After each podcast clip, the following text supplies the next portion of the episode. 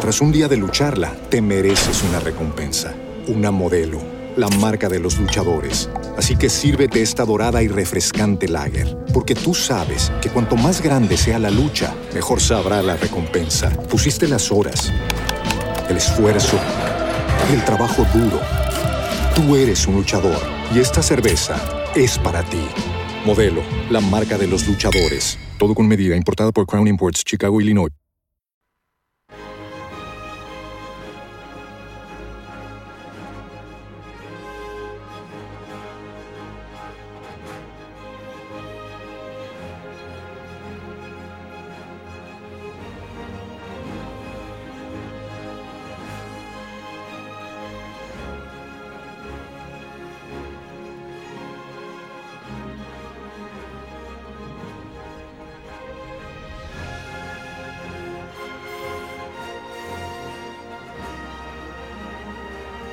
En Es Radio, La Noche de Dieter, con Esmeralda Ruiz.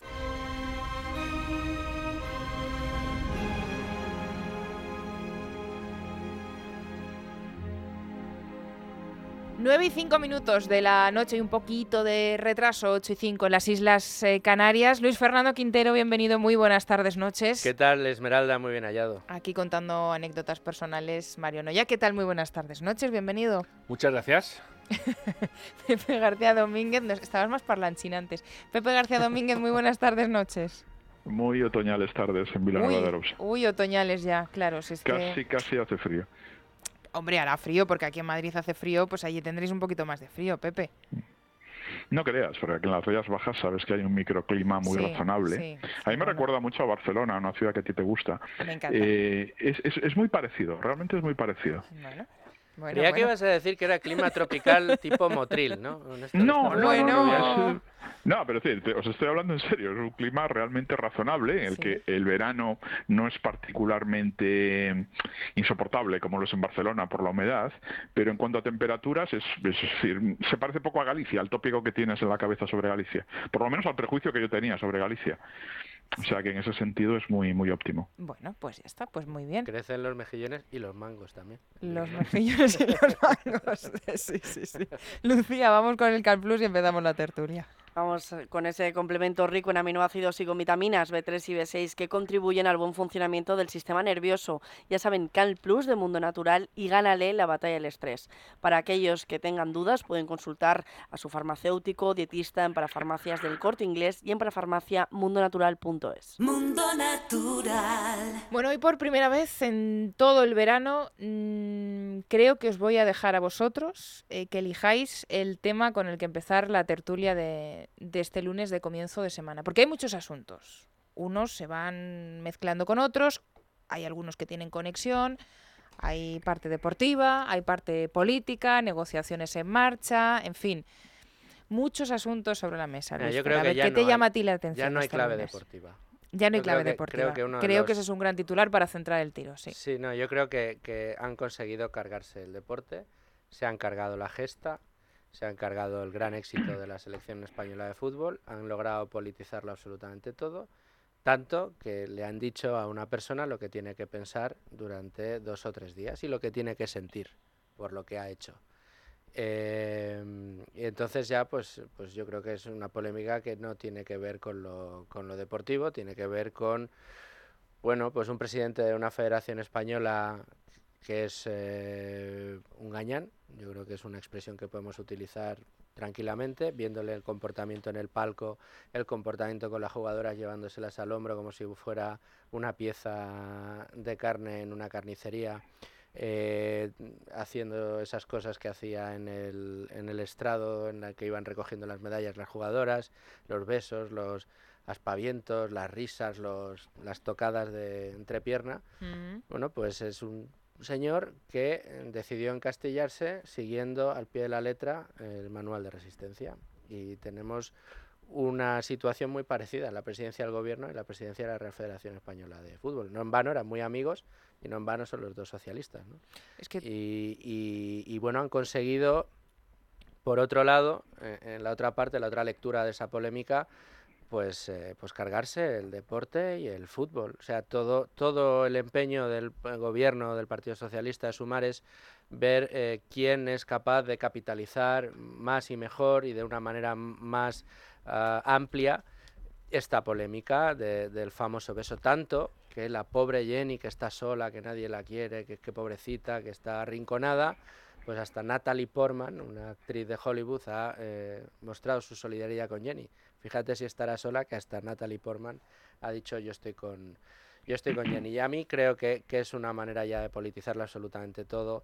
Eh, titulares como los que leemos en Libertad Digital, bueno, pues la verdad que nos da un poco la medida del nivel en el que nos encontramos, ¿no? Yolanda Díaz cree que Hermoso cobra menos que Vinicius por ser mujer y lo inspeccionará. Bueno, pues inspeccione usted, señora.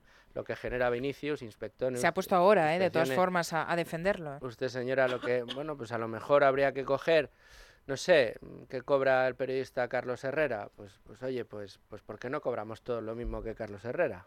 No sé, es que, es que es tan absurdo como lo que acabo de decir. O sea, es, es todo de un nivel eh, que, solo se entiende por la politización de, la cosa. Y a mí una de las cosas que más pena me da es que parece que si no se mete la política, si no se mete el gobierno, no hay reivindicación feminista, no se visibiliza el deporte femenino, es todo lo contrario. Yo lo comentaba el otro día en la redacción. Arancha Sánchez Vicario hizo historia en los 80 y, y, no necesitó de campañas de ningún tipo. Fue pegando raquetazos mejor que nadie y convirtiéndose en la número uno del mundo. Y combatiendo con una jovencísima Williams que eh, años después sería la, la, gran estrella y figura del deporte femenino en el tenis. Y en aquellos países donde gusta el tenis, pues han sido grandes figuras y ha sido deporte femenino y no han necesitado de campañas de que Natalie Portman diga no estás sola, ni de que nadie les dé un beso eh, robado en ningún sitio, ni de ninguna polémica adyacente de ninguna clase. Eh, Carolina Marín nos ha enseñado cómo es el badminton. Carolina Marín nos ha enseñado cómo es el badminton. Mireia Belmonte ha sido famosa y nos ha hecho vibrar con la natación porque era Mireia Belmonte, porque era la mejor y porque nadaba mejor que nadie. Y nos sentíamos orgullosos porque una española estaba ahí. La selección española de waterpolo, el waterpolo que podía considerarse un deporte minoritario, fuera masculino o femenino, nos dimos cuenta por los éxitos. Es decir, ahora podríamos habernos dado cuenta de los éxitos del eh, fútbol femenino por el gran éxito en el Mundial, por mucho que esté dopado con dinero público, pero, pero, pero no, se ha querido hacer una politización del tema y ahora ya en la gesta deportiva ha pasado a un quinto plano. Ahora lo importante es el feminismo, quitar a Rubiales por un beso. Oye, que Rubiales es un gañán, que ha sido ha, hecho y ha deshecho lo que ha querido la federación. Eh, hay sombras de corrupción a cada paso de los que ha dado desde que tomó la presidencia de la federación. Y se lo va a llevar un, beso que, que, lo han querido politizar. no sé. Yo creo que esto tiene muy poco de deporte, lamentablemente y muy tristemente, que incluso aquí, aquellos que nos podríamos haber enganchado al fútbol femenino, pues ahora ya es que nos da una pereza terrorífica. Pepe, firmas tú en Libertad Digital, es un linchamiento cobarde e indecente. Y lo ratifico, es un linchamiento cobarde e indecente. Eh, mira, yo tenía eh, os voy a confesar que, bueno, no, hace falta que os lo confiese porque supongo que se, que se traslucía de mis intervenciones en las tertulias. Yo tenía un cierto respeto político e intelectual por Yolanda Díaz. A mí Yolanda Díaz me parecía una política seria.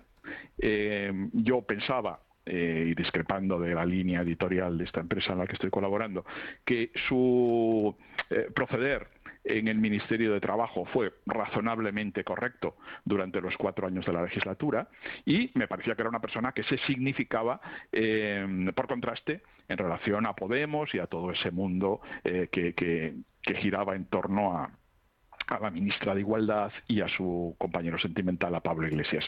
Me parecía una persona eh, seria, me parecía una persona eh, que ejercía una cierta responsabilidad y me parecía sobre todo una persona eh, portadora de una cierta, de una evidente, para mí en aquel momento, madurez personal. Y yo todas esas cosas las valoro porque yo creo poco en la espontaneidad, creo poco en la juventud, creo un poco en el romanticismo, eh, creo poco en, la gente volcada en la comunicación y en lo mediático y creo en, el rigor antiguo. Y pensaba, equivocadamente, que Yolanda Díaz eh, formaba parte de ese mundo eh, con el que yo me identifico Eh, pero estos días me está demostrando que, es, que, que, el, que, el, equivocado estaba, era yo. Es decir, que esa percepción mía era absolutamente errónea.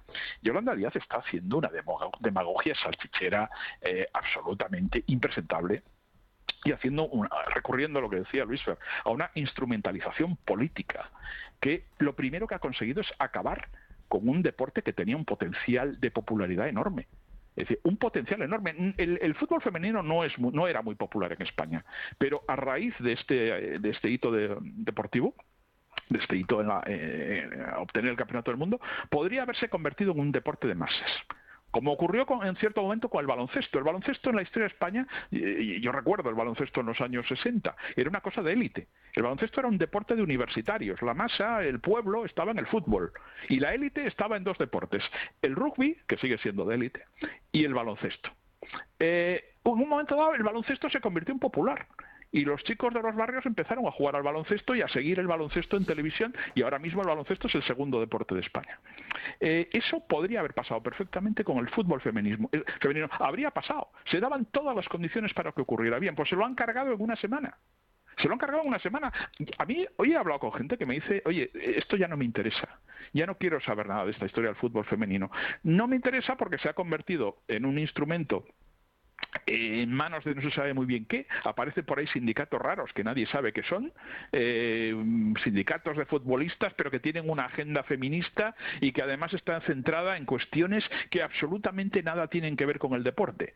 Eh, bien, eh, queremos utilizar como un instrumento de agendas troglofeministas, eh, me gusta ese neologismo, lo he inventado yo esta mañana, troglofeministas, es decir, convertir el feminismo en, una lucha eh, troglodita eh, entre sexos para superar la lucha de clases y vamos a la lucha de sexos, bueno, muy bien, eso se lo inventaron unas locas en Estados Unidos y ahora vamos a implantarlo aquí con apoyo institucional. Bien, pero si se trata de esto, la gente normal no quiere participar de eso, la gente a la que le interesa el deporte, no le vengas con estas historias.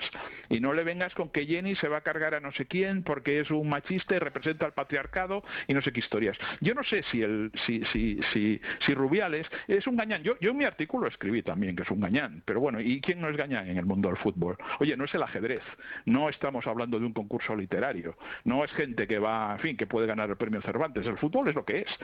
Y lo normal lo normal en términos estadísticos, es decir, lo mayoritario es que sean como rubiales. Es decir, tú fíjate, ¿no? Las grandes figuras del fútbol son así. Lo raro es que no sean así. Bueno, ya, eh, ahí podíamos discrepar, pero bueno. No. Te hablo de forma mayoritaria, Luis. Tampoco. no, pero, pero por eso, porque, porque hablas de forma mayoritaria, tenemos figuras, no, no te digo que son Aristóteles, pero que no llegan al nivel de Rubiales, muchos de ellos. Eh, bueno, vale, eh, pero desde la presidencia, vamos, en tiempos de Gil sí, igual Gil podía asemejarse más al perfil de, de Rubiales pero pero después la porta es la porta también sí, la porta es pero luego tienes enfrente a Florentino Pérez tienes a, a, Cristiano Ronaldo tienes a, a eh, Xavi Alonso, que además es un ciudadano ejemplar. Mario, Mario, y tienes a 50.000 que son como este. Digo, sí, pero cada vez menos. No, pero cada vez menos. Mira, fíjate, hay una cosa curiosa porque ahora, eh, ahora, de unos años a esta parte hay de hecho revistas de lujo que son de fútbol. De lujo el Ibero y, tal, que son, que es como para, oye, vas de cookie guay, eres un tío cool y te compras revistas de fútbol, pero precisamente que no son revistas de gañanes. Pero bueno, de todas maneras es lo que, es lo que estáis diciendo. Es un escándalo. Se ha politizado todo desde el principio y lo han politizado ellas. Ellas. Hay que ser ¿Ellas te refieres a? Las jugadoras de la selección, de... Hay que ser ganápiro en esta vida para ganar una, un mundial y ponerte tonta.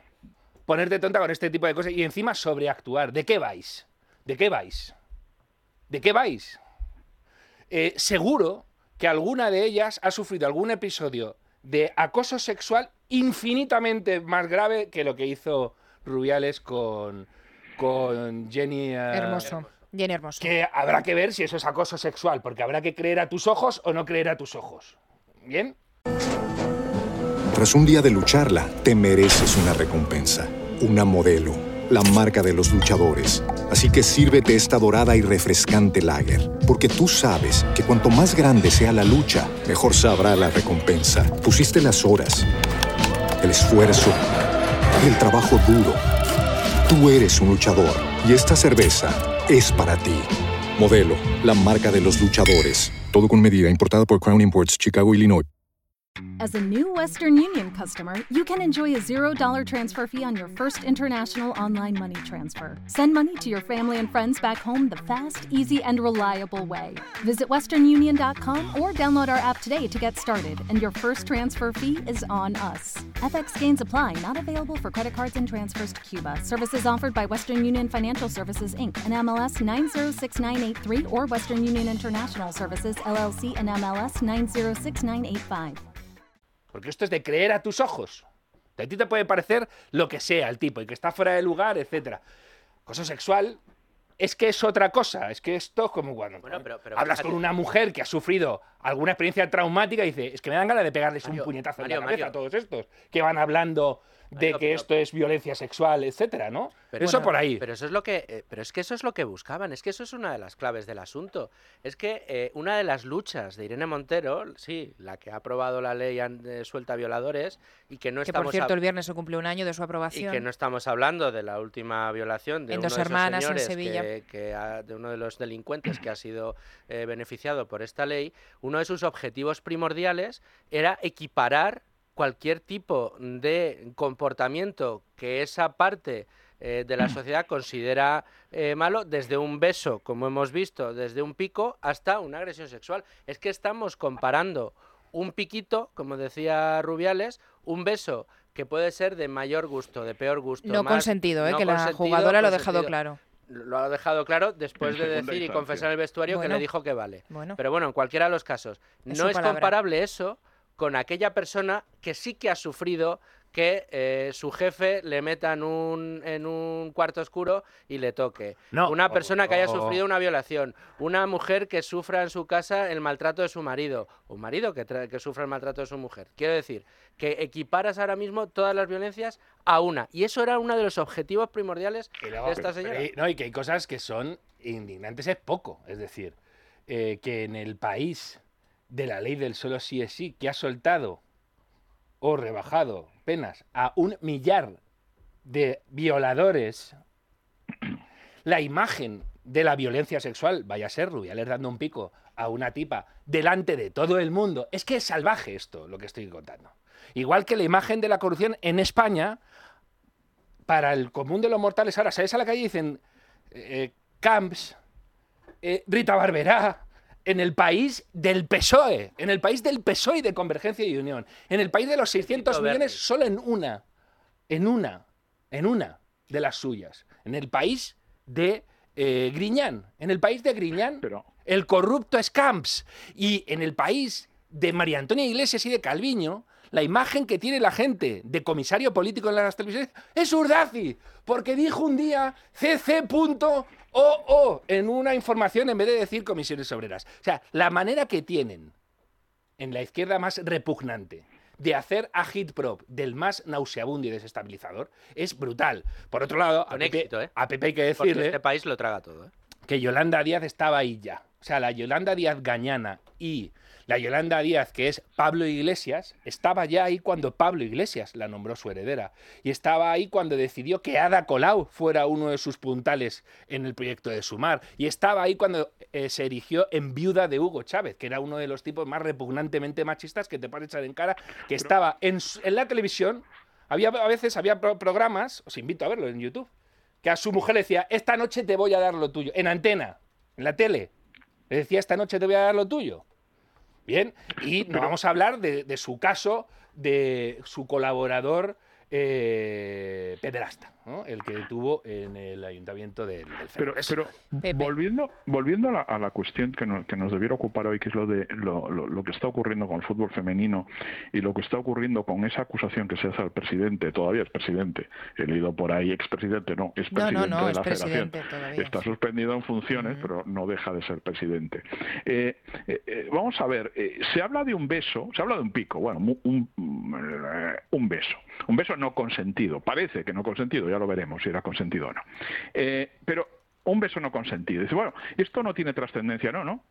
¿Cómo que no tiene trascendencia? Sí tiene trascendencia penal. Claro. Es que, es que aquí se hace de todo. Yo ahora mismo estaba viendo en Twitter y estaban convocando una manifestación, la señora Yolanda Díaz, en Madrid, una manifestación feminista, todos somos Jenny, todos somos no sé qué. Ella ha anunciado su, su, presencia activa para gritar en las calles, delante de las cámaras de televisión. Muy bien. Pero ¿por qué no se presenta de una vez una querella contra el señor Rubiales? Porque ¿qué pasa si se presenta una querella? Vamos a ver. Un beso no consentido es una figura tipificada en el Código Penal desde la ley del sí es sí. Un beso no consentido, la gente no lo sabe, pero le conviene saberlo. Un beso no consentido son cuatro años de cárcel en España. Cuatro años de cárcel, entre uno y cuatro años. Por un beso, como el del señor Rubiales, un piquito que decía el señor Rubiales, eh, la señora ministra de Igualdad consiguió que tú pudieras ir cuatro años a la cárcel. Jordi Puyol está en la calle, ¿eh? pero por un pico puedes ir cuatro años a la cárcel. Y eso está en el Código Penal. Por tanto, supuestamente el señor eh, Rubiales ha cometido un delito, un delito tipificado en el Código Penal. No te quiero decir el artículo ahora, no me acuerdo de memoria, creo que es el 187, o 177 o 187, uno de esos dos. Son cuatro años. Bueno, muy bien ante toda España, ante todo el mundo, alguien que debía estar mal de la cabeza decidió tener acosar sexualmente contra su voluntad a una futbolista. No se le ocurrió mejor circunstancia que hacerlo delante de todas las televisiones del mundo, porque así evitaba los cuatro años de cárcel. Va, muy bien, estará loco ese señor porque parece que había una intención sexual que a mí no me parece nada evidente, pero por lo visto sí la había.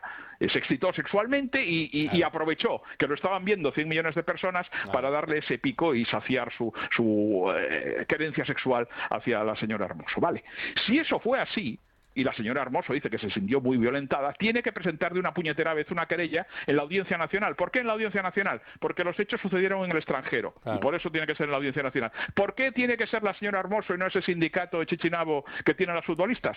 Porque lo dice muy claramente la ley, la única legitimada es la víctima solo la víctima. Yo no puedo poner una querella porque vi en la tele que le daban un, un eh, besito a no sé quién. Tiene que ser ella. ¿Y por qué no la Fiscalía? Que es lo que está preguntando alguien. Porque la Fiscalía ahora dice que se lo está mirando. La Fiscalía no va a presentar esa querella por una razón. Porque hay una doctrina de la Fiscalía de la Audiencia Nacional, interna, muy lógica por lo demás, que sostiene lo siguiente. En estos casos, la Fiscalía solo presentan ellos la querella si la persona eh, violentada, si la persona agredida sexualmente es un menor de edad, y esta señora tiene treinta y tantos años, por tanto no es menor de edad, o si es un discapacitado. Y esta señora, afortunadamente, para ella no es discapacitada. Por tanto, la Fiscalía, si no eres discapacitado y si no eres menor de edad, te va a decir, presente usted la querella. Sí, de hecho ya se ha dicho la Fiscalía. Cuando acabe sus vacaciones en Ibiza, vaya usted y presente la querella. Si presenta la querella, sabremos esta duda que tenemos en esta tertulia. ¿Es consentido o no el beso? Lo vamos a saber porque se lo va a preguntar un juez de la Audiencia Nacional que no está con chorradas. Bueno, no está con y no está con tonterías. Le va a preguntar en serio, en un, delante de un tribunal no dices bobadas. Y cuando te preguntan, las respuestas que tú das tienen consecuencias jurídicas. Por tanto, ya no estamos en shows de la tele. Estamos en un tribunal. Bueno, pues eso es tan sencillo. ¿Y por qué no presenta la querella? Pues no la presenta. Pepe, déjame que, os cuente. La Fiscalía de la Audiencia Nacional ha abierto ya diligencias de investigación, es verdad, pero también le ha ofrecido a la jugadora la posibilidad de denunciarlo por un delito de agresión sexual. No, no, es que perdona, perdona, es que si la, Fiscalía, la Fiscalía eso de abrir diligencias quiere decir nos lo estamos mirando, pero nos lo estamos mirando es ¿presento la querella ante el juez o no? Y ante una sala. Y no presentar la querella, yo te digo que no la va a presentar porque la doctrina es esa. Por eso, si no es le ofrece a ella si no es discapacitada, no la presento. Por, eso. la invitan a ella a que la presente. Quiero que escuchéis un sonido más. Eh, la delegada de Gobierno contra Violencia de Género, que es Victoria Rosell, em, ha llegado a comparar hoy en Radio Nacional a Jenny Hermoso con la víctima de la manada.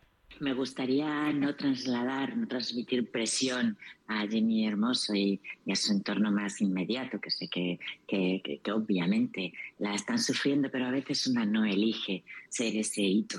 Eh, ni lo eligió Ana Orantes, ni, ni la víctima de la manada de, Pamplona, ni probablemente ella, pero es que es un momento muy importante en un ámbito especialmente eh, machista y cerrado.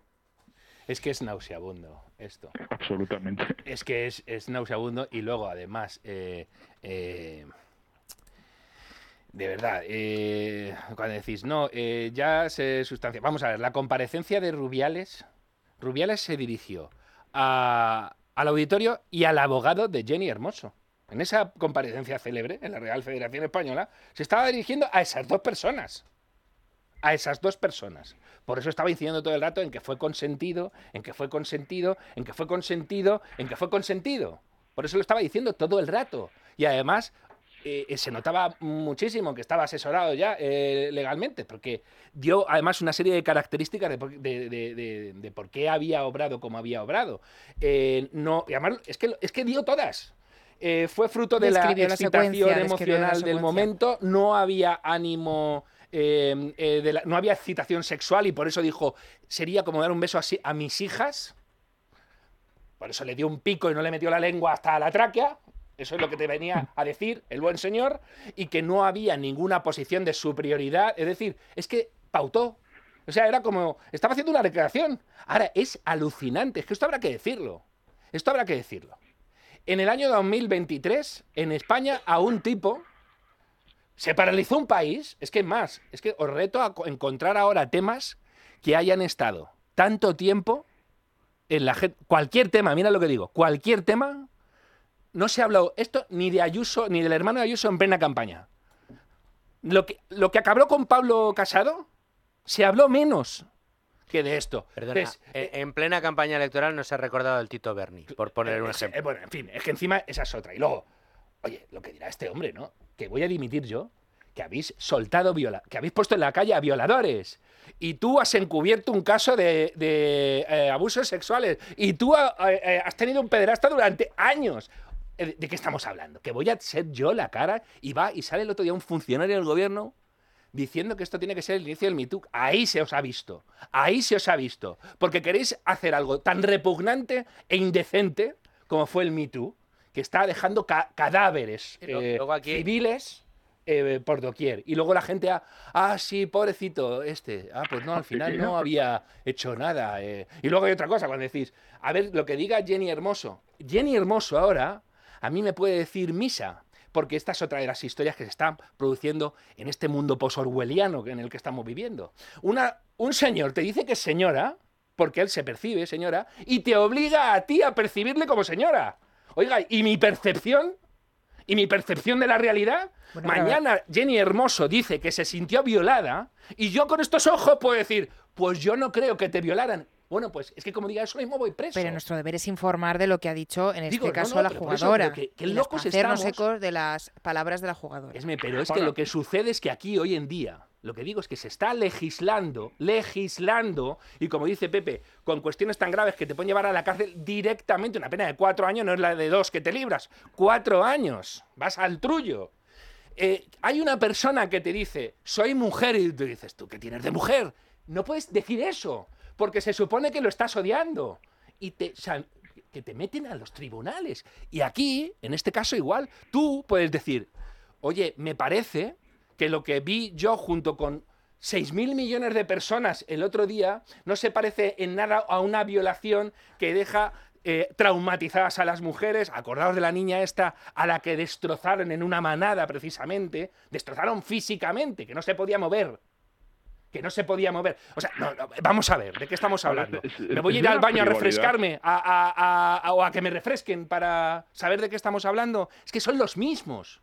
Es que son los mismos los que están ah, eh, montando este tribunal de la, de la Inquisición, ¿no? Pepe. Ahora, es, de una frivolidad absolutamente inmoral, absolutamente inmoral. Es como cuando se compara eh, eh, el, exterminio de, de 6 millones de judíos con cualquier imbecilidad. no, esto es igual que, el exterminio de los judíos, pero no diga idioteces. Deje de decir idioteces, deje de frivolizar dramas que están en la historia del, del género humano no se puede comparar el exterminio de 6 millones de judíos con cualquier bobada que ha hecho un concejal de pueblo. Pues aquí constantemente se está comparando esto. ¿Cómo puedes comparar una violación, eh, eh, una violación real, no, no un besito delante de no sé qué, una violación hecha por, por una pandilla de cafres a una eh, joven en, en, un contexto como las fiestas de San Fermín, de alcohol, etcétera? ¿Cómo puedes comparar eso con un tío que se acerca y, le da un beso eh, en un contexto de, que se ha ganado un campeonato mundial y de euforia. Por muy hortera y por muy vasto que sea. ¿Cómo puedes comparar eso? Porque eso es una ofensa a todas las mujeres que han sufrido violencia sexual de verdad. De verdad, estoy diciendo Violencia sexual es violaciones, eh, penetraciones, eh, en fin, eh, con desgarros, etcétera. E, ese tipo de, realidades tristes que existen, ¿cómo lo puedes comparar con esto? Decir, no, es lo mismo. Entonces, si es lo mismo, nada tiene importancia. Todos son tonterías. O sea, todos son, todo es, bueno, todo es virtual, ¿no? Todo carece de de, la más mínima solidez. No se puede comparar, pero insistimos, ahí están también las declaraciones de la propia jugadora y ella dice e insiste en que no fue consentido y también hay que hacerse eco de, la versión de la propia jugadora, que es la que recibe ese gesto tan lamentable por parte de un presidente de una Real Federación en un momento tan solemne como la entrega de trofeos. Algo que ha molestado bastante a Pepe hoy eh, en redes, ¿no? que es cuando la gente ha hecho coñas con la intervención de la madre y tal. Pero a mí me parece muy significativo cuando va la madre de Rubiales y dice, bueno, que salga esta mujer también y que aclare las cosas. La madre de Rubiales que se ha encerrado en una iglesia y... Por eso no, pero no, no, no que a mí no me parece... No, digo que no me parece anecdótico, sino lo contrario. ¿Cómo ha dicho ella? Vuelve a contar lo que contaste la primera vez. Vamos a ver, hay, un, hay una cuestión aquí, por otro lado, que es que... Tras un día de lucharla, te mereces una recompensa, una modelo la marca de los luchadores. Así que sírvete esta dorada y refrescante lager, porque tú sabes que cuanto más grande sea la lucha, mejor sabrá la recompensa. Pusiste las horas, el esfuerzo, el trabajo duro. Tú eres un luchador y esta cerveza es para ti. Modelo, la marca de los luchadores. Todo con medida, importada por Crown Imports, Chicago, Illinois. ¿No se merece tu familia lo mejor? Entonces, ¿por qué no los mejores huevos? Ahora, Egglands Best están disponibles en deliciosas opciones. Huevos clásicos, de gallina libre de jaula y orgánicos de Egglands, que ofrecen un sabor más delicioso y fresco de granja que le encantará a tu familia. En comparación con los huevos ordinarios, Egglands Best contiene la mejor nutrición como 6 veces más vitamina D, 10 veces más vitamina E y el doble de omega 3 y B12. Solo Egglands Best. Mejor sabor, mejor nutrición, mejores huevos. Visita egglandsbest.com para más información los acontecimientos que has podido ver, ver, ver, es que tienes aquí un montón de imágenes de momentos distintos donde lo único que ves es euforia, euforia. Gente riéndose, saltando, haciendo el cafre, haciendo el gañán, bebiendo, celebrando. Lo has visto en diferentes momentos de esa noche negra. No ves ni uno de un trauma, de un post-trauma o de una eh, cobra eh, eh, o de alguien que se quede bloqueado porque le ha venido un agresor y le ha puesto en su sitio. Frente a lo que ves, te están contando lo que se supone que has tenido que ver. Es que esto es lo más fuerte. Por yo entiendo que la madre diga, pues yo me meto aquí, la madre eh, eh, sanchista, por cierto, eh, Rubiales, de nuevo, en el primer, en su amigo de Pedro Sánchez. cita, bueno, es que en su speech cita por sus nombres a los que va a empurar en tribunales por difamarlo y no dice ni uno, ni uno que sea del PSOE y por supuestísimo ni se le pasa por la cabeza decir nada de Pedro Sánchez. Pero es que además la madre va a tener razón ahí, decir, bueno, pues venga, como ha dicho Pepe también, al juez, al juez y a contarnos qué ha pasado aquí. Porque lo que hemos visto todos ha sido una celebración donde ha habido un gañán que ha hecho gañanerías. Y los demás habéis estado saltando, nadie ha protegido a nadie, nadie le ha metido un codazo, nadie le ha apartado diciendo, oye, no sé si os acordáis de Ayuso con Vaquerizo. Vaquerizo le intenta dar un pico y Ayuso le hace un cobrazo y era su amigo. Y le dice, uy, casi nos damos un beso. Probablemente, no lo sé, probablemente, si son amigos, a lo mejor en la intimidad se han dado un pico alguna vez. Por cómo reacciona Vaquerizo. ¿Qué hizo eh, eh, Isabel Díaz Ayuso en una reunión, no sé, estaba Feijó además, de por medio, prensa por delante, y va y le, y le hace una cobra a un amigo, a un amigo, delante de todo el mundo. Y además lo soluciona todo muy bien. No se le ocurre decir voy a ir al fiscal, Mario, te voy a poner un delito, te voy a poner una denuncia por intento de agresión sexual al intentar darme un beso. Y a otra cosa mariposa. Pero, vamos a ver, aquí lo, primero que hemos visto, aquí hay dos, dos temas adicionales que a mí me parece que son muy graves.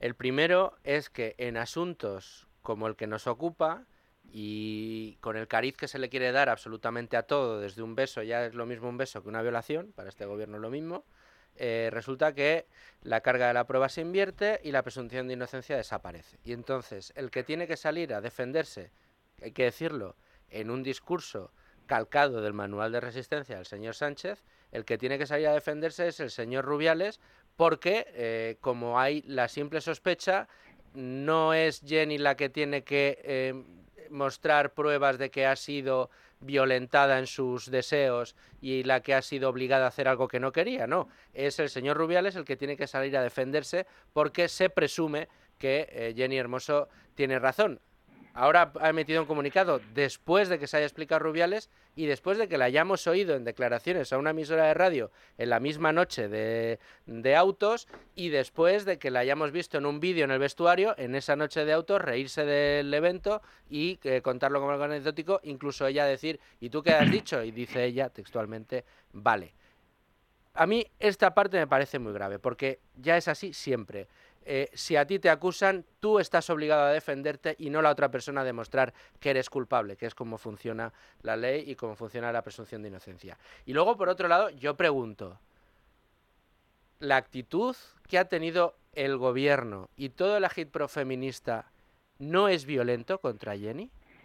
Perdona, una persona que acaba de ganar un mundial de fútbol, que lo único que quiere es celebrar con sus amigas, que le gustaría ser recordada por eh, haber jugado a las mil maravillas, por los goles que haya metido haya dejado de meter, por los pases que haya hecho, por lo que haya animado al equipo, por lo bien que haya liderado haya dejado de liderar, por lo bien que se haya repuesto después de fallar un penalti, eh, por, en definitiva, su expertise eh, deportivo, va a ser recordada como le decía en ese corte que has puesto Esmeralda, la delegada del gobierno para asuntos de violencia de género, resulta que no, que Jenny, ya olvídate de toda tu carrera deportiva, tú tienes que ser la mártir del feminismo en España. Y se lo lleva diciendo el presidente del gobierno, la ministra de Trabajo, la ministra de Asuntos Sociales, la ministra de Igualdad, se lo está diciendo Natalie Portman, se lo está diciendo todo Twitter, se lo están diciendo absolutamente todos los estamentos. ¿Eso no es violento para una persona? ¿No se le ha presionado a esa persona, a una chica que se llama Jenny Hermoso, para que vaya con todas contra Rubiales y para que se convierta en la mártir del feminismo. A mí eso me parece un comportamiento violento, porque eso también es una forma de violencia. Vamos, Pepe, vamos a hacer una pequeña pausa, que vamos largos de tiempo. Aprovecho para eh, anunciar dos noticias que mañana podrán leer ustedes en libertadigital.com. Al hilo de lo que estamos hablando, el gobierno actúa por fin contra Rubiales en la federación, pero mantiene a su tesorero y socialista Vandrés. Y otro hmm. más, la Liga Femenina de Fútbol no sobreviviría sin el fútbol masculino y las subvenciones que pagamos todos. Cifras y datos que mañana podrán leer en la portada de nuestro digital. Ahora volvemos. La noche de Dieter es radio con Esmeralda Ruiz. El vino mejora con el tiempo. El sexo con The Test. La clínica para seguir disfrutando de tu vida sexual. Soluciona la disfunción eréctil, eyaculación precoz, falta de testosterona y mucho más. Clínicas de Test. Tu clínica sexual. Llama ya al 900-730-024 o consulta nuestra web de test.es. Volverás de tus vacaciones con imanes para la nevera, postalitas que guardarás en un cajón para no volver a verlas nunca más y pareos que no vas a ponerte en la vida. ¿Y de verdad vas a volver sin tu cupón extra de Navidad de la 11? Estas vacaciones no te olvides de comprar tu cupón extra de Navidad de la 11. Ya está a la venta con 80 premios de 400.000 euros y más de 970.000 cupones premiados. Compra ahora tu cupón extra de Navidad de la 11. A todos los que jugáis a la 11, bien jugado. Juega responsablemente y solo si eres mayor de edad. ¿Te preocupan los impagados? Ya no. Ahora cuento con Recobrarte. Sin cuotas ni anticipos. Asumen todos los gastos, incluso los judiciales. Son muy ágiles. Cuento con una gestora personal que me informa y ayuda. Y cuando cobran, me lo transfieren en menos de 24 horas. Entra en recobrarte.es o llama al 990 90 10 y recupera tu dinero ahora. Servicio para empresas y autónomos. Estás escuchando Es Radio. Subimos los montes más altos, llegamos a las profundidades del mar para conseguir una revolución para el cuidado de tu piel. Colacel Platinum, a base de colágeno bovino y marino, granada, astrágalo y vitamina C, que contribuye a la formación de colágeno para el funcionamiento de la piel. No es oro, es Colacel Platinum, un lujo para tu piel de laboratorio. Mundo Natural. Consulta a tu farmacéutico dietista y en parafarmaciamundonatural.es. La información en la radio es inmediata, directa y masiva, pero para que los mensajes lleguen al oyente con éxito, hay que dominar el lenguaje radiofónico, elegir bien los sonidos y controlar al máximo el tiempo. Todo esto lo puedes aprender aquí, con nosotros, apuntándote al máster en Periodismo Digital, Radio y Televisión que UNIT y Libertad Digital han diseñado para personas como tú. Abierto el plazo de inscripción para septiembre. Consulta todos los detalles en unit.edu.es o llama al 91 060 4413.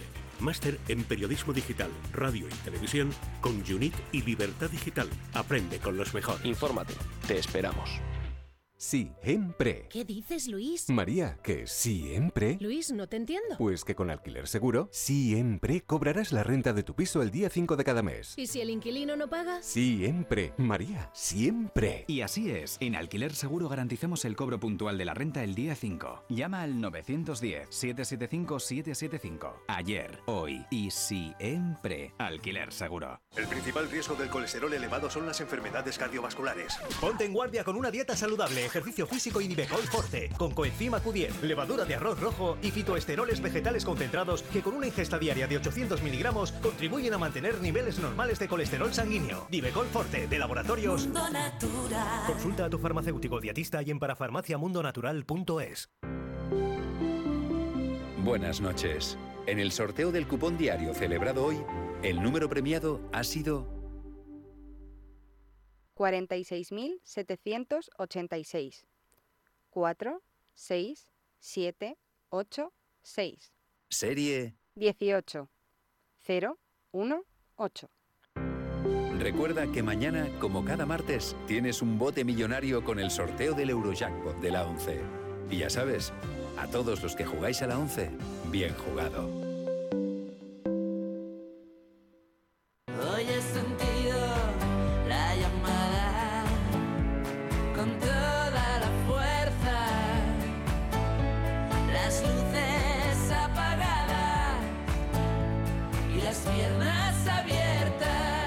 Noche de Dieter es radio con Esmeralda Ruiz.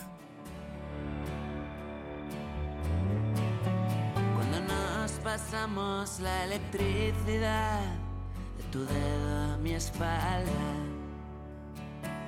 Cuando estás devorada, 9.43 minutos, 8.43 en las Islas Canarias. Madre mía, qué peligro tenéis los dos aquí en el estudio juntos, de verdad. Es que es que, que qué No, difícil pero- me lo pero No ponéis. lo digas por mí, lo digo por Mario.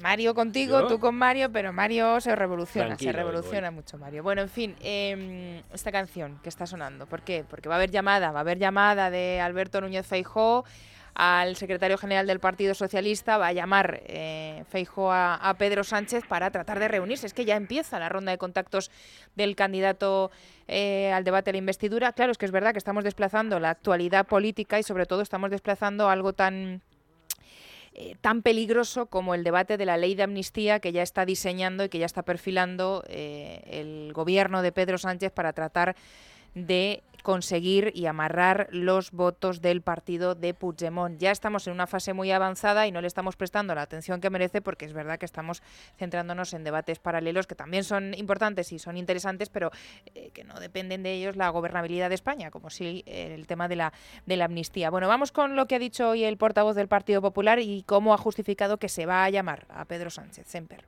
esa reunión al más alto nivel institucional y político. El presidente Feijóo quiere conocer la disponibilidad del señor Sánchez para avanzar en la estabilidad, en las reformas, en la mejora de la institucionalidad, en las medidas económicas. Antes de formular esta llamada al, al Partido Socialista y al señor Pedro Sánchez es eh, que se disculpara.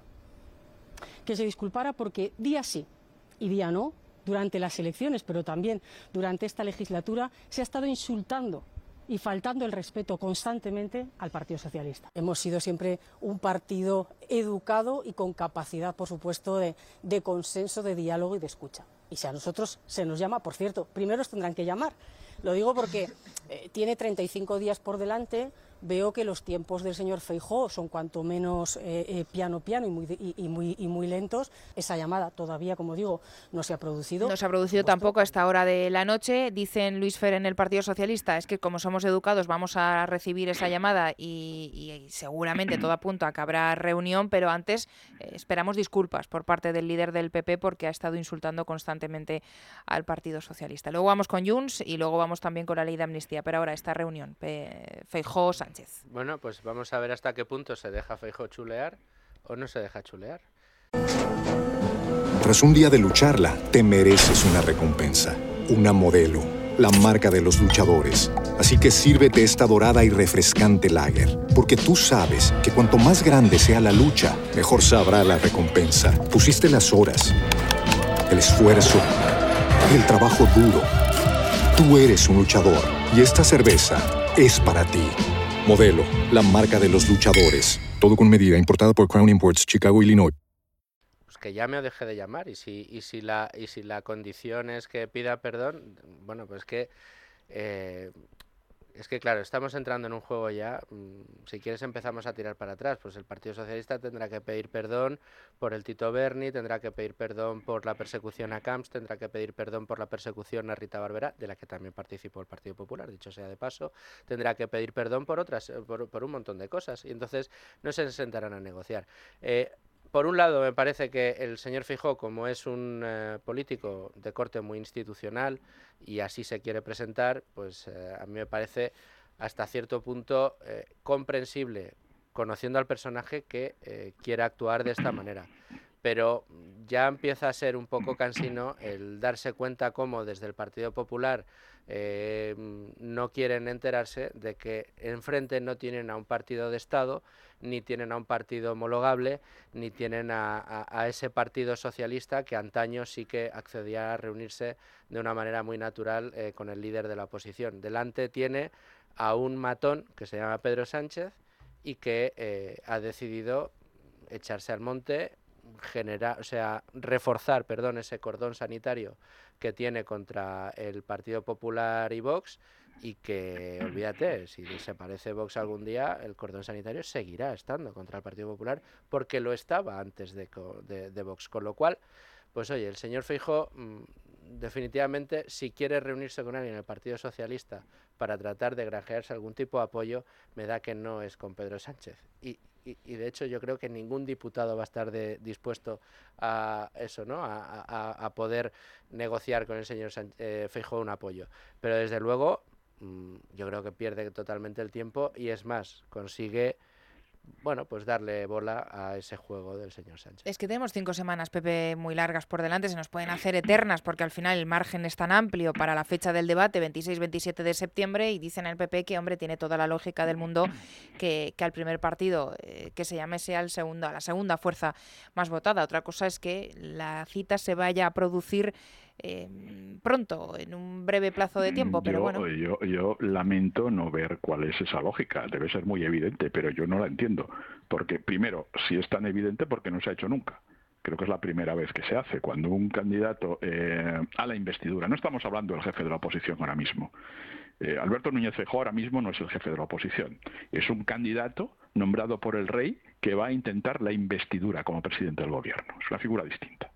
Un candidato que eh, nombrado por el jefe del Estado para intentar una investidura, eh, cuando se entrevista, cuando concierta citas formales con otras fuerzas políticas, es para articular una mayoría.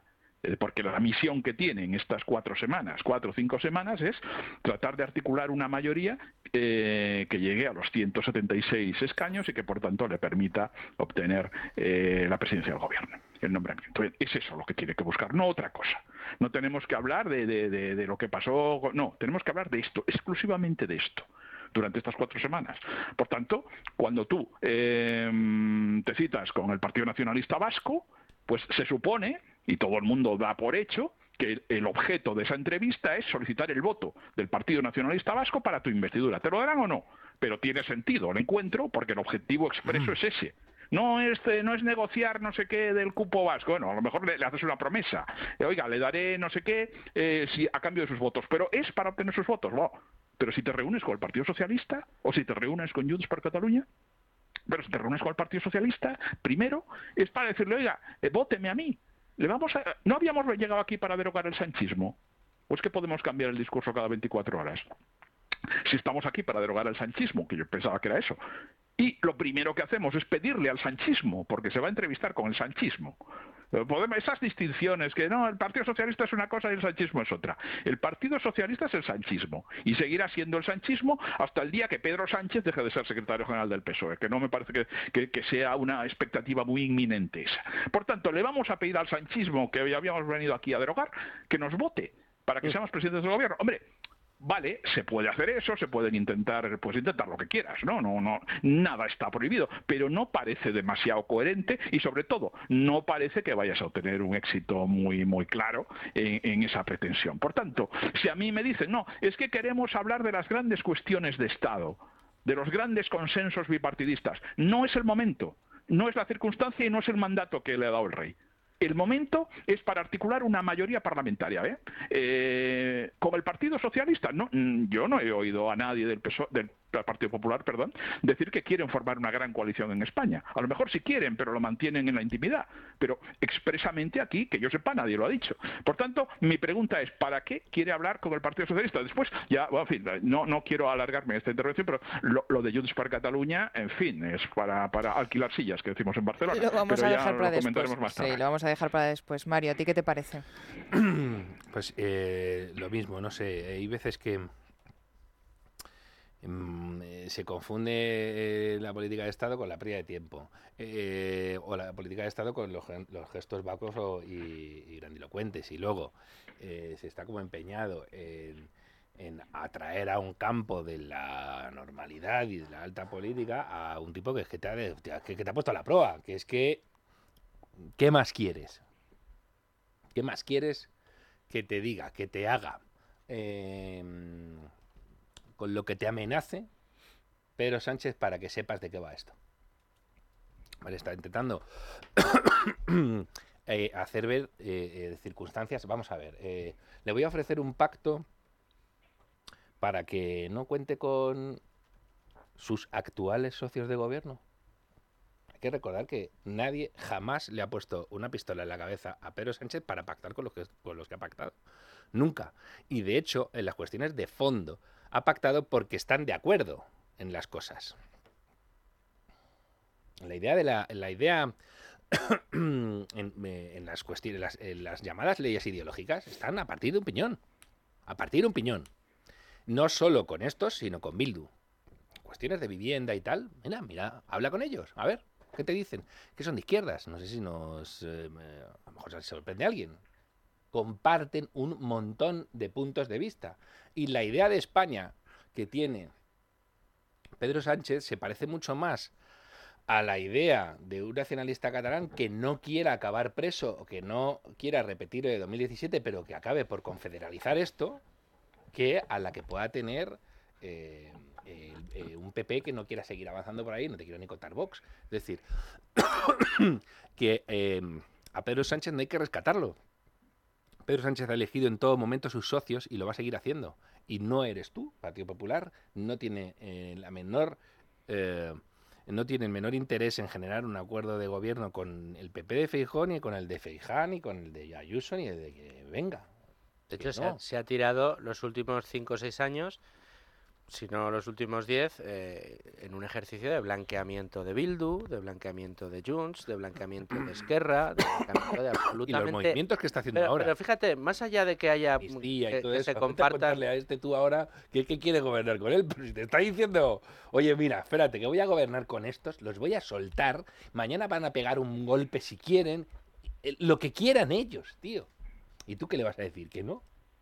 No, no, sobre todo por eso, porque ¿Qué se tiene ha ahí dedicado... Pedro Sánchez? Que, que al mismo tiempo que ha blanqueado a estos, se ha dedicado a convertir, o a tratar de convertir en partidos eh, imposibles de eh, para el gobierno, eh, de apestados políticos, al Partido Popular y a Vox.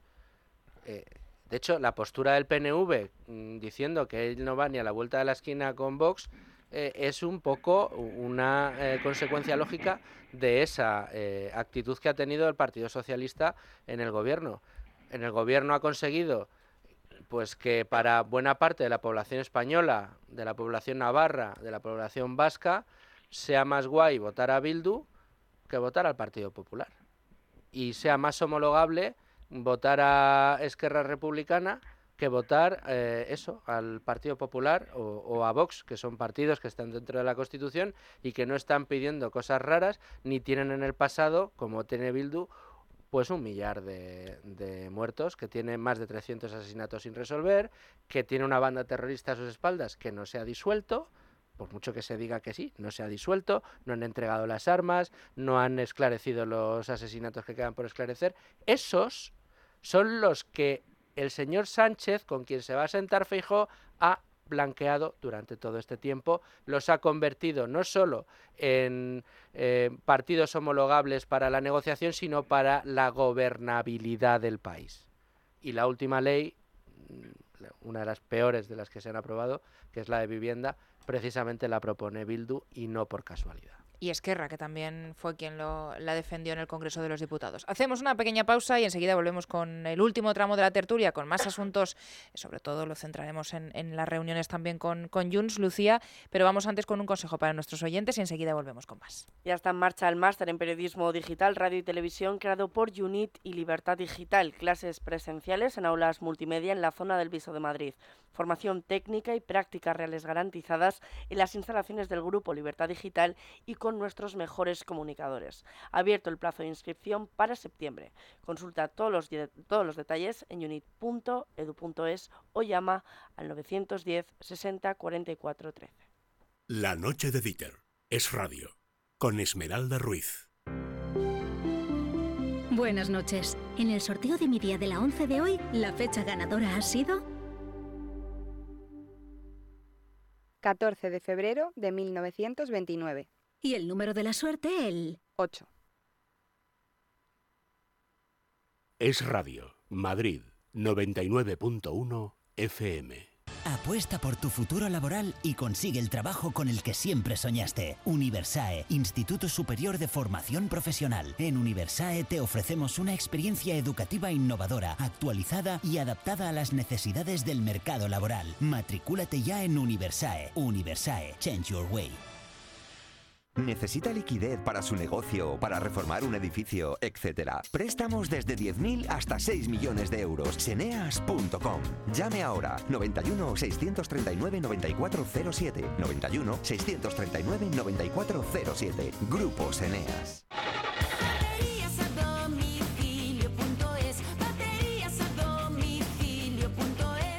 Baterías a domicilio.es. Instalamos la batería de tu coche, moto, camión, estés donde estés. Baterías a domicilio.es. Baterías a domicilio.es. El vino mejora con el tiempo. El sexo con The Test. La clínica para seguir disfrutando de tu vida sexual. Soluciona la disfunción eréctil, eyaculación precoz, falta de testosterona y mucho más. Clínicas de Test. Tu clínica sexual. Llama ya al 900-730-024 o consulta nuestra web de test.es. Llévanos siempre contigo. Síguenos en nuestras cuentas de Twitter, arroba es radio y arroba libertad digital. Y sé el primero en enterarte de lo que está pasando. ¿Quiere ganar clientes potenciales? ¿Fidelizar a los que ya tenga? ¿Motivar sus equipos de ventas y hacerles sentir especiales y únicos? Sin duda, un buen reloj puede ser el regalo o premio ideal para ayudar a conseguir sus objetivos empresariales. Desde Colomer Sons llevamos años haciendo relojes de alta calidad con 10 años de garantía para algunas de las mejores empresas de nuestro país. Entre en colomeransons.com y póngase en contacto con nosotros. Estaremos encantados de atenderle. Solicitar tu taxi con precio cerrado ya es posible y con toda la garantía y seguridad de Radioteléfono Taxi. Llámanos al 91 547 8200 o descarga Pide Taxi. ¿Quieres aprender a comunicar de verdad? ¿Te gustaría empezar a hacerlo con periodistas como Federico Jiménez de los Santos, Dieter Brandau, Carlos Cuesta, Luis Herrero, Juan Pablo Polvorinos, Luis del Pino o Juanma Rodríguez? Ya está en marcha el máster en periodismo digital, radio y televisión creado por UNIT y Libertad Digital. Clases presenciales en aulas multimedia en la zona del Viso de Madrid. Formación técnica y prácticas reales garantizadas en las instalaciones del Grupo Libertad Digital y con nuestros mejores comunicadores. Abierto el plazo de inscripción para septiembre. Consulta todos los detalles en unit.edu.es o llama al 91 060 4413. Máster en Periodismo Digital, Radio y Televisión con UNIT y Libertad Digital. Aprende con los mejores. Tras un día de lucharla, te mereces una recompensa, una modelo, la marca de los luchadores. Así que sírvete esta dorada y refrescante lager, porque tú sabes que cuanto más grande sea la lucha, mejor sabrá la recompensa. Pusiste las horas, el esfuerzo, el trabajo duro. Tú eres un luchador y esta cerveza es para ti. Modelo, la marca de los luchadores. Todo con medida, importada por Crown Imports, Chicago, Illinois. ¿Harto de tu salón, de tu habitación, de la sala de estar? Dale un aire nuevo a tu hogar y disfruta del remate final de rebajas de Muebles Adama, con la calidad de siempre, transporte y montaje gratuitos. Entra en mueblesadama.com o ven a la calle General Ricardo 190 y no te pierdas sus ofertas increíbles. Cuando decides hacer las cosas como nadie, ocurren cosas asombrosas, como unir la tecnología híbrida líder de Toyota y un diseño rompedor en un SUV. Toyota CHR Electric Hybrid, con sistema multimedia Toyota Smart Connect con servicios conectados gratis. Estrénalo ahora sin esperas. Lo extraordinario se hace referente. Te esperamos en nuestro centro oficial Toyota Llorente en Doctor Federico Rubio y Gali 37 y en Paseo de la Castellana 244 de Madrid. Es Radio, Madrid, 99.1 FM. Es Radio.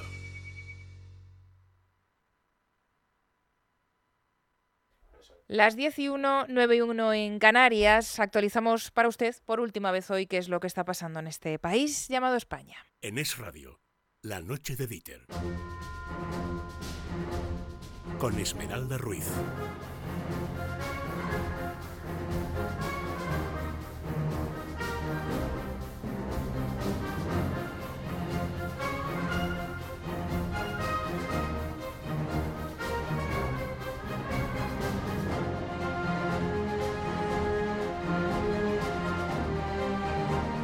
Bueno, el caso Rubiales, que sigue coleando hasta ahora en Madrid, hay un marcha, una concentración convocada por la Comisión 8M en apoyo a la futbolista Jennifer Hermoso, en la que piden la dimisión de Luis Rubiales. Ricardo González Mangas, muy buenas noches. Sí, ¿qué tal? Buenas noches. Un deporte libre de violencia machista es lo que reclama el movimiento feminista en la Plaza de Callao. Una concentración arropada, por cierto, por dos ministras, tanto Yolanda Díaz como Pilar Alegría, han eh, pedido la eliminación, dicen, del machismo en el deporte rechazar absolutamente el machismo en nuestro país, para rechazar el machismo estructural que hemos visto estos días en los órganos de representación del deporte. Todas las mujeres de la selección a las mujeres deportistas y en definitiva también a todas las mujeres anónimas que a lo largo de su vida y su trayectoria han tenido que sufrir este tipo de gestos, de actitudes que son absolutamente inaceptables. El gobierno que sigue politizando este asunto, Yolanda Díaz ha asegurado también esta mañana que va a movilizar a la inspección de trabajo para controlar si hay brecha salarial entre hombres y mujeres en el fútbol. Sin embargo, la presidenta de la Asociación de Inspectores de Trabajo ha pedido a la ministra en declaraciones a la noche de Dieter que aplique los criterios de igualdad también en su ministerio.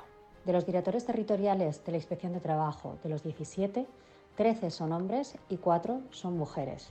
Le pedimos también que haya igualdad salarial en la Inspección de Trabajo y le pedimos que cumpla con la sentencia de 2022 del Tribunal Supremo donde señaló que igual trabajo, igual salario también en la Inspección de Trabajo, donde compañeros de nivel 26 están haciendo las mismas funciones que el resto de sus compañeros, pero sin embargo la retribución es inferior. Por eso le pedimos que también haya igualdad salarial, que cumplan con sus planes, que cumplan con lo que se han comprometido. Bueno, más clara no ha podido ser Ana Arcoreca. Mensaje para la ministra Yolanda Díaz. Sobre las negociaciones para formar gobierno, de momento no se ha producido todavía la llamada de Feijóo a Pedro Sánchez para reunirse, o por lo menos no le consta al vicesecretario del PP, Borja Semper. Sí, en una entrevista en Radio Nacional, Semper ha defendido que hay que dialogar con todos. Sobre la reunión con Sánchez ha asegurado que en las próximas horas habrá más, más detalles. Ha contestado también Alejandro Fernández, el líder del PP en Cataluña, diciendo que los partidos políticos no son sectas y que está bien que haya discrepancia. Que los políticos hablen, aunque sean desde posiciones diferentes,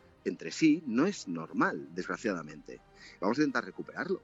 Todo el mundo sabe dónde está el Partido Popular y dónde está Junts. Todo el mundo sabe que con el Partido Popular hablar de amnistía es una quimera, o con el Partido Popular hablar de un referéndum hipotético de independencia en Cataluña o en cualquier otro lugar es imposible. Pero bueno, pues que nos lo digan y nosotros vamos a hacer política y vamos a decir también a la cara a aquellos que tienen un proyecto que no coincide con el interés general de España, que, esa no es la vía. Hoy se ha reunido también la mesa del Congreso de los Diputados para organizar el nuevo hemiciclo, pero la principal cuestión que se ha abordado es la cesión de diputados del Partido Socialista y sumar a Junts y a Esquerra para que estos puedan formar un grupo parlamentario propio y no ha habido sorpresas. Finalmente, y tras el voto en contra del PP, la mesa, liderada por la socialista Francina Armengol, ha aprobado esta cesión. José Manuel Hierro. Para esta sesión de diputados será necesaria la aprobación de la mesa del Congreso, cuya mayoría pertenece tanto a Sumar como a Partido Socialista y que han utilizado finalmente para dar el visto bueno a los grupos parlamentarios de Junts y Esquerra. Hay que recordar que para conformar un grupo parlamentario es necesario tener más de 15 diputados, 5 escaños más el 5% de los votos en España o el 15% de los votantes en las circunscripciones presentadas. Ningún partido independentista lograba ningún requisito, por lo que Sumar cedía dos diputados a Esquerra y el PSOE cuatro a Junts para que ambas formaciones lograsen el 15% de los votos de sus circunscripciones. Tanto Partido Popular como Vox han expresado su disconformidad con estas cesiones y han apelado al artículo 23.2 del reglamento de la Cámara Baja. Aquí se especifica que en ningún caso pueden constituir grupo parlamentario separado diputados que pertenezcan a un mismo partido. Mañana será el turno del Senado donde el PP cuenta con mayoría absoluta tanto en el hemiciclo como en su órgano de gobierno. El Partido Socialista también ha cedido senadores a PNV y Junts, pero el Partido Popular ya ha pedido un informe para comprobar la viabilidad jurídica de estos préstamos. Bueno, y se ha confirmado que grupos de juristas próximos al gobierno de Pedro Sánchez eh, ya han empezado a diseñar el texto de la ley de amnistía para una hipotética investidura como peaje, lo saben, a los grupos separatistas. Sí, el argumento jurídico al que se han agarrado es que la Constitución no menciona la amnistía, únicamente prohíbe los indultos generales. Y aquí es donde ponemos el foco de atención porque además les obligaría a aprobarla como ley orgánica. Teresa Freisas, catedrática de Derecho Constitucional, en los micrófonos de la noche de Dieter. Resulta que cuando analizamos bien qué es una amnistía, pues de entrada ya le decía que mm, se dan para facilitar el tránsito de dictadura a democracia y además para poner en valor la lucha que habían llevado a cabo para conseguir la democracia aquellas personas que habían sido encarceladas durante la dictadura. Entonces, claro, si ahora resulta que retomamos esa idea de amnistía, resulta que los golpistas del 17 se nos convierten en luchadores por la libertad. Bueno, pues eh, yo creo que la entrevista, no sé si la habéis podido escuchar a Teresa Freixas, que es una catedrática de Derecho Constitucional, además muy reconocida y que habla bastante claro, eh, pues nos ha, dado las, las, pistas de por dónde pueden ir las cosas en las negociaciones. Y a eso vamos ahora eh, de una ley de amnistía con el independentismo. Es cierto que una ley de amnistía no eh, aparece como tal en la Constitución, eh, no se prohíbe la amnistía porque no aparece, pero sí que se reprueban los indultos generales. Y esto es lo que estaría tratando de esquivar el Gobierno en esas negociaciones que mantiene ya con Esquerra y con Junts. Probablemente eh, la fórmula jurídica pueda ser pues una ley orgánica que, bueno... Mm, acote un poquito los, los, plazos y sobre todo esquive también la necesidad de tener que recurrir a informes perceptivos eh, como el Consejo General del Poder Judicial o el Consejo de Estado, que es un poco el camino que se siguió ya con los indultos, el camino que se siguió con, con la eliminación de la sedición del Código Penal, el camino que se siguió también posteriormente con el abaratamiento de la malversación. Lo que pasa es que aquí es más complejo porque es verdad que hay que acotar esos, eh, esa amnistía a determinadas causas, a determinados eh, encausados y aquí es donde el independentismo habla de casi 4.000 personas, 4.000 eh, dirigentes independentistas que están en procesos eh, penales, pues bien eh, por el referéndum ilegal del 1 de octubre, bien por los disturbios altercados violentos en la calle de octubre del 19 cuando conocimos la sentencia, incluso de antes, causa del Tribunal de Cuentas por la bueno pues la promoción del relato separatista por el extranjero, el 9N de Artur Mas, en fin, son casi 4.000 independentistas investigados y, pendientes, algunos de ellos casi de, juicio a la vuelta de la esquina, dos de ellos muy importantes como Luis Salvador y Josep María eh, Gioveni, más ni menos que el ideólogo del referéndum de independencia. Y claro, lo de acotar la amnistía, Luis Fer, es un poco lo más complicado aquí, pero que ya se está avanzando, se está avanzando y lo que no sabemos es cómo lo va a explicar el gobierno y sobre todo que sí muy interesante que ya el debate se esté centrando en a quién va a amnistiar el gobierno. Ya ni siquiera que se vaya a aprobar esa amnistía, que es algo que ya se da por hecho a fecha de hoy, sino a quién va a incluir el gobierno en en esa lista de amnistiados.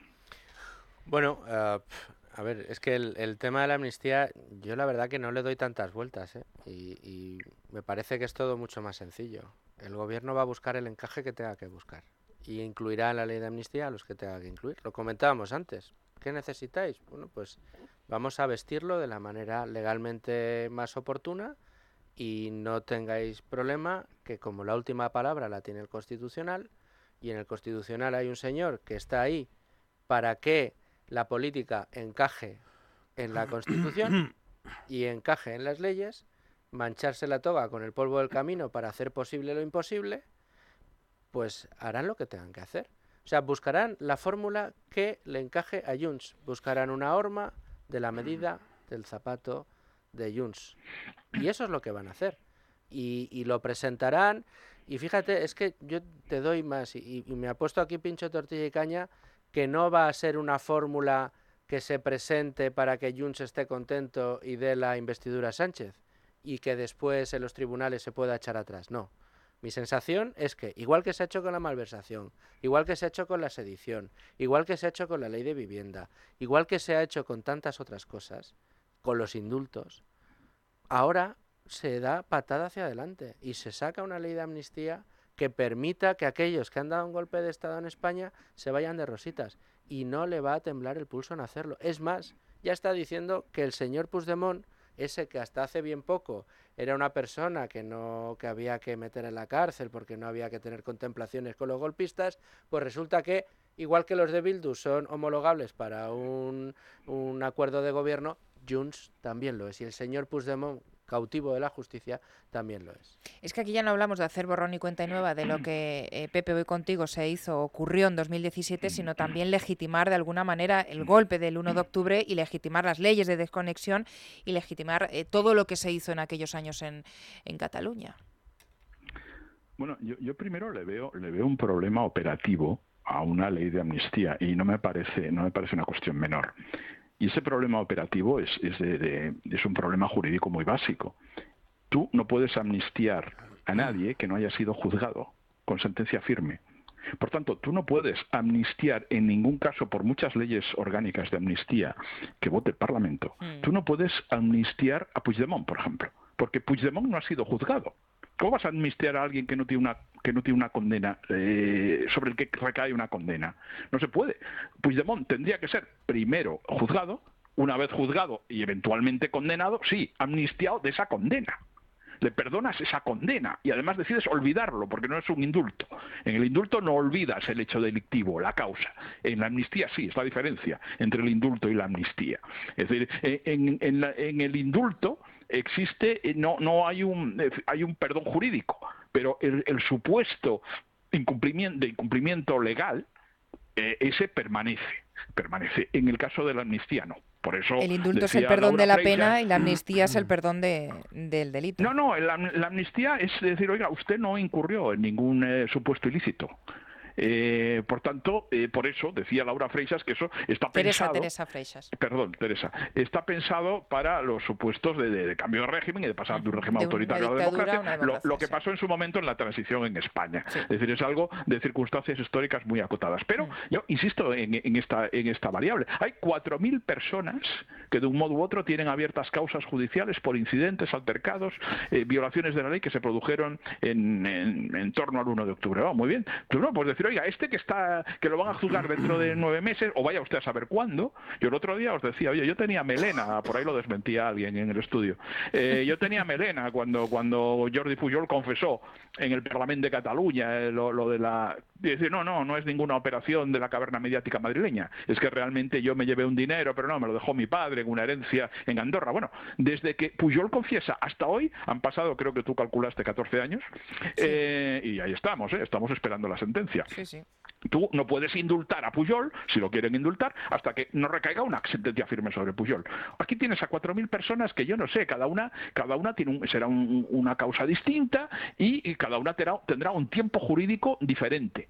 Eh, eso es muy complicado, o sea, porque si puedes decir, no, aprobamos mañana una ley de amnistía y ya está, se acabó. Los 4.000 ya no tienen ninguna causa judicial, pero no va así el, esto. Es decir, eh, desde luego, a, a Puigdemont que es el más eh, simbólico de todos ellos, ¿cómo lo vas a implicar si ni siquiera si ni siquiera ha aparecido él por un juzgado, si, si ni siquiera se ha empezado a juzgarlo? No, no, no se puede. Primera cuestión esta. Segunda cuestión, ya más política, más de fondo. Mira, eh, si repasas la historia de España de los últimos 200 años, hemos tenido circunstancias parecidas, mucho más graves que esta. Es decir, eh, piensa en las guerras carlistas. ¿Cómo acabamos con las guerras carlistas? Eh, los españoles nos pasamos el siglo XIX a tiros. O sea, no hubo un solo año que no estuviéramos a tiros entre nosotros o con el prójimo, con los franceses o que quien fuere. Bueno.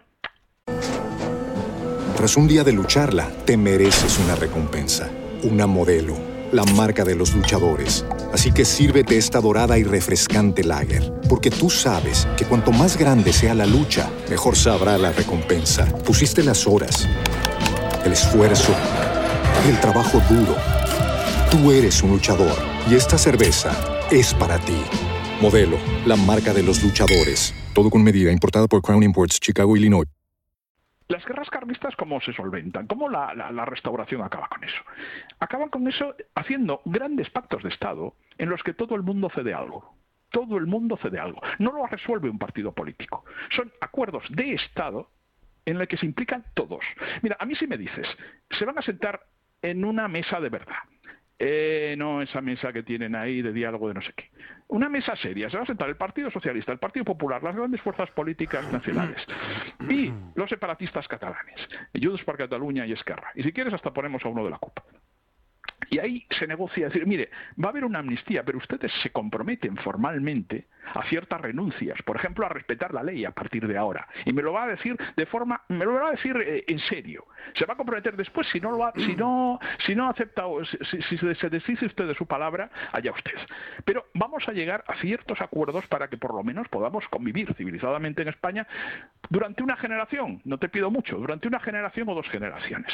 Lleguemos a un acuerdo de ese tipo político que además va a incluir una amnistía con compromisos por ambas partes. Ahora, ¿por qué le voy a regalar yo a usted una amnistía si, si sé, si lo está diciendo, que dentro de que cuanto pueda me va a dar otro golpe de Estado? Pero si lo está diciendo, si cuando llega a Barcelona lo dice, me toma por imbécil, o, o da por hecho que soy imbécil, y le voy a aprobar una amnistía, pero da igual. Entonces, entonces, claro, esto no, no es muy serio, porque al final de qué estamos hablando? De que es una amnistía condicionada a dar unos votos para una investidura de un político que quiere ser presidente del gobierno. No parece que hay un enorme sentido del Estado, ni mucho menos un, un, un, sentido histórico en una decisión de esas características. Eh, resumo mi tesis. Yo, de entrada, o sea, sí, en principio yo no, no estoy en contra de una amnistía. Algún día habrá que cerrar esto. Ya han pasado seis años, van a cumplirse siete pronto. Algún día habrá que cerrarlo. Yo no quiero estar toda la vida eh, con heridas abiertas en España y con, y, en fin, y que tienen consecuencias personales graves. No estaría cerrado a eso. Ahora, yo creo que hay que resolverlo desde una perspectiva un tanto histórica y con una cierta eh, visión desde todas las partes, una cierta eh, visión de conjunto, una cierta racionalidad compartida. Si, si, si, el asunto lo circunscribimos, sin embargo, ah, no, no, es que yo quiero los votos de este para que no sea presidente el otro, para que así sigo yo en la Moncloa, bueno, vale, sí, es el, el politiqueo este barato, el de vuelo gallináceo, que tanto se practica en España, y que seguramente Sánchez tiene eso en la cabeza. Bueno, mira, no, el, el problema catalán seguirá, seguirá igual de abierto que siempre, la disputa territorial seguirá ahí y conseguiremos aplazarlo un año y medio hasta que haya elecciones y las pierda el PSOE. Eh, yo eh, dije y, mantengo que evidentemente la amnistía es una aberración que va contra el espíritu de la Constitución y de del, del régimen de libertades con el que nos dotamos. Y el que la propone merece más cárcel que el que perpetró un golpe que pudo derivar en una guerra civil. Es que lo mismo la gente se piensa que las guerras civiles empiezan porque hay dos gente, dos personas muy, empa- muy enfadadas desde el minuto uno y se odian y ya se matan. No, las guerras civiles empiezan de esta manera, por ejemplo. Eh, imaginaos que los conflictos súper puntuales donde hubo agresiones y, y- enfrentamientos físicos entre catalanes se hubieran extendido. Y de repente hay gente eh, eh, con, pues eso, con la misma ah, eh, combatividad que lo que demostraron los golpistas, se plantan en la calle también a decir que no me vas a convertir en extranjero en mi país. Y se produce una guerra civil. O podía haber sido muy fácil que hubiera habido muertos. Muertos en los disturbios hiperviolentos que hubo. Que a la gente se le olvida que hubo disturbios muy violentos. Bien, eh, ese, el que ha provocado eso, tiene que pagar. Precisamente para lanzar el mensaje de ni se os vuelva a ocurrir hacer lo mismo. ¿Qué es lo que estáis diciendo? Que lo vais a hacer. Es que lo estáis diciendo. Que lo van a hacer. O sea, lo vas a amnistiar, vas a pervertir, vas a prostituir tu ordenamiento jurídico para que vuelvan a hacerlo. No, no, no. Eso no se puede. Hay que cerrar heridas, eh, efectivamente, cerrándolas bien. Lo que pasa que, mira, No puedes, yo- no puedes hacer que pague eh, eh, eh, el cuerpo sano de la nación, por decirlo así. Dejadme, eh, perdona, Pepe. Mira, déjame citar, de hecho, el texto de la ley de amnistía del, del- de 1976. Hay un párrafo que dice esto. Al dirigirse España a una plena normalidad democrática, ha llegado el momento de utilizar este proceso con el olvido de cualquier legado discriminatorio del pasado en la plena convivencia fraterna de los españoles. O sea, el bien de la amnistía es la convivencia. Estos vienen a reventarla y han dicho que lo van a volver a hacer. Tal es el objeto de la amnistía de todas las responsabilidades derivadas de acontecimientos de intencionalidad política o de opinión ocurridos hasta el presente, sin otros límites que los impuestos, bla, bla, bla, bla, bla, bla. Eh, no, eh, que, eh, por la protección penal de valores esenciales como son la vida y la integridad de las personas.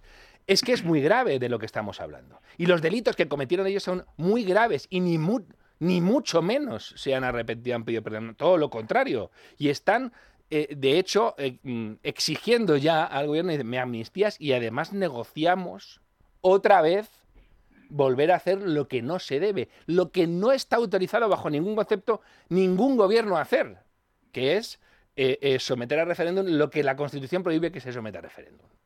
Y además de la manera en que quieren estos. ¿no? Entonces, yo no entiendo por qué. Yo no entiendo por qué hay que proceder a una amnistía. Sobre todo además de gente que que proclama que no ha cometido ningún delito y que están eh, sometidos a un régimen de excepción y que España es Turquía, que lo han dicho así, además. Bueno, pues no. Y además, repito, la amnistía, qué casualidad, hombre, la izquierda, que venía a decir que, eh, que el PP era una banda de ladrones que además amnistiaba a los más ladrones aún. Y ahora resulta que no, que es que la amnistía sí se puede. No, no se puede.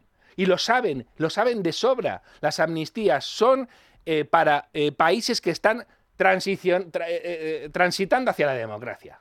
No para países que llevan cua- 40 años con una constitución y eh, para territorios como Cataluña que llevan con autogobierno esos 40 años. Es más, tienen un estatuto antes que la constitución, antes que la constitución, y han estado gobernando en todo momento ellos.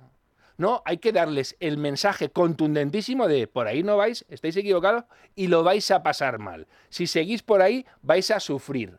Vais a sufrir las consecuencias de vuestras fechorías. Que dinamitasteis vuestras propias instituciones, lo dijimos el otro día aquí.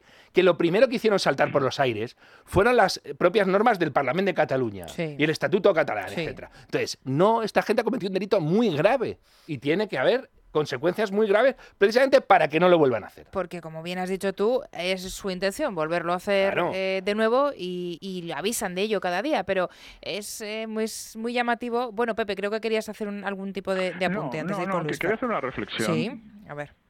Pensando un poco a largo plazo. Mira, eh, en Cataluña hemos perdido ya una generación.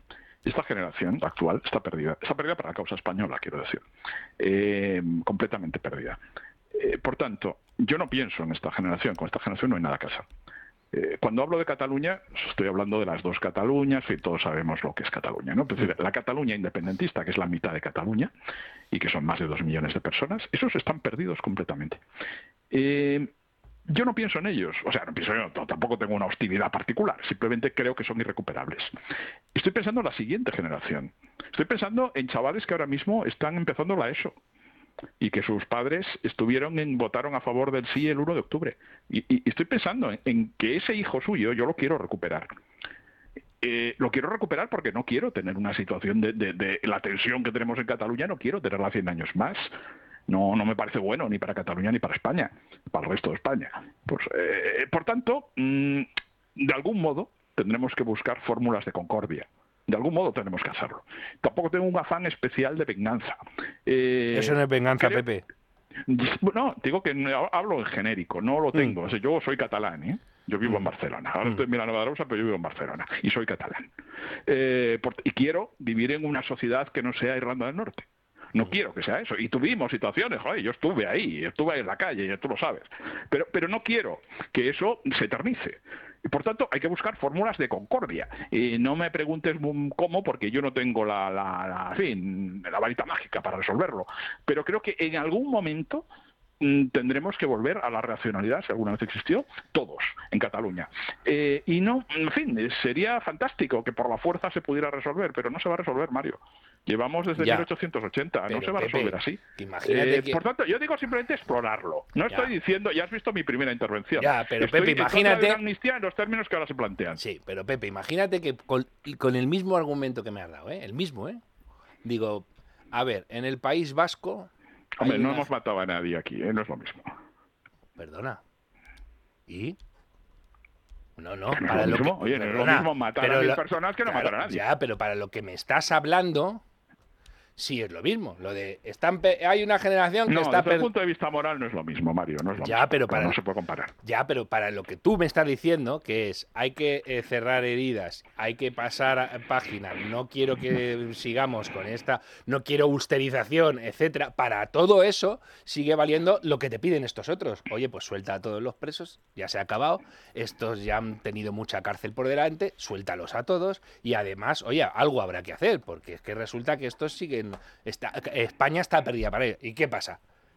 Yo entiendo lo que quieres decir, y la fatiga, y etcétera. Imagínate, en el País Vasco, de hecho, ahora presumen de que no tienen fascismo, dicen los sinvergüenzas. Pero, vamos, quieren decir que no tienen derecha nacional. Claro, porque ha habido una operación de exterminio político directamente de la UCD y de, eh, y de AP, y, de, eh, y quisieron hacerlo con el PP, y luego 200.000 tíos que se les fueron. Y ahora encima están presumiendo de eso. Bueno, pues si para eh, que estemos a gusto tenemos que perder los de siempre, prefiero estar un poquito más a disgusto. Porque el tiempo corre de nuestra parte, no de la suya. yo no tengo esa percepción pesimista que a veces está muy generalizada a propósito de que no hay solución, de que, de que decir que esta es una guerra perdida a largo plazo y que no hay solución. Yo creo que sí hay soluciones. Eh, la demografía juega en contra de, los independentistas. No, no porque los no independentistas nos reproduzcamos más, que tenemos la misma pauta natalista que ellos. O sea, no nace gente entre los españoles, catalanistas o, constitucionalistas. Ninguno se reproduce. Eh, los que se reproducen son los extranjeros, eh, que también ahora mismo, en fin, que son los catalanes del futuro. Y esa gente, del presente ya también, y esa gente no, no, no tiene un afán eh, nacionalista particular, porque no es su guerra. por tanto, yo creo que en ese sentido el futuro no es tan negativo y que lo que hay que buscar es, decir, oye, de algún modo reconciliar una sociedad que está enormemente enfrentada ahora mismo y que eh, es muy difícil para alguien que es de allí, yo lo soy, es muy difícil eh, eh, pensar que eso está roto para siempre. es tan difícil que, oye, si está roto para siempre no vuelvo. Entonces no debería estar roto para siempre. Y de algún modo hay que arreglarlo. Y yo, yo, yo creo que podemos arreglarlo. La sociedad catalana en el fondo es civilizada. Es decir, oye, Mira, no matamos a nadie tampoco el 1 de octubre. ni ellos nos mataron a nosotros ni nosotros a ellos. Eso demuestra que tampoco somos tan cafres.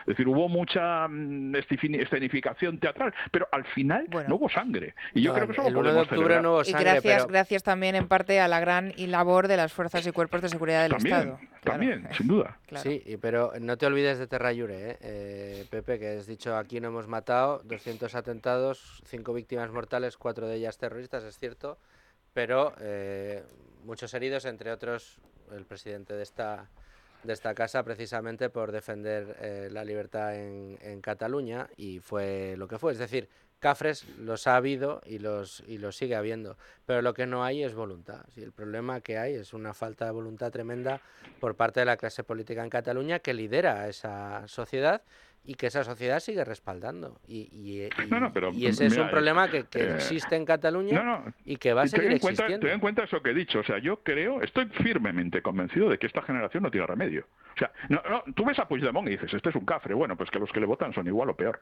O sea, esta generación no tiene ningún remedio, olvídala.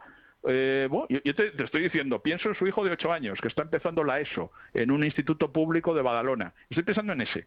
Pero si, A hay que ganarlo. Claro, pero si no tiene remedio, Pepe, y para remediarlo le vas a dar la amnistía que le va a sonar a Victoria allí y No, además yo- vas a pactar un referéndum con ellos, Yo, perdona, vas yo- a yo no recuperar hablo- a su yo- hijo por... la- Eh, yo- yo no- y sigues no incumpliendo de- sentencias como la del vas a recuperar 25% de con- los colegios. Le vas a recuperar como ministro de Exteriores de la Y- y- República Catalana. Bueno, eh, eh, insisto, eh, hay, que, hay que hacer ese esfuerzo, porque como no hagamos ese esfuerzo, como no hagamos ese esfuerzo es que va a ser muy complicado. España, yo, a España se le puede decir cualquier cosa Tras un día de lucharla, te mereces una recompensa, una modelo, la marca de los luchadores. Así que sírvete esta dorada y refrescante lager, porque tú sabes que cuanto más grande sea la lucha, mejor sabrá la recompensa. Pusiste las horas, el esfuerzo, el trabajo duro.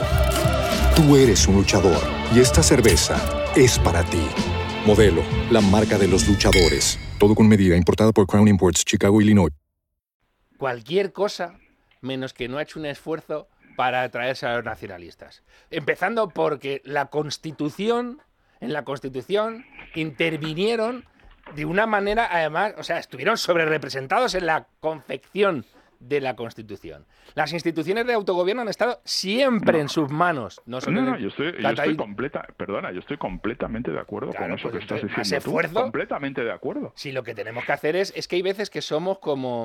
O sea, hay que llevar Ay, a, la- a esta la- gente que llevarles a hermano mayor.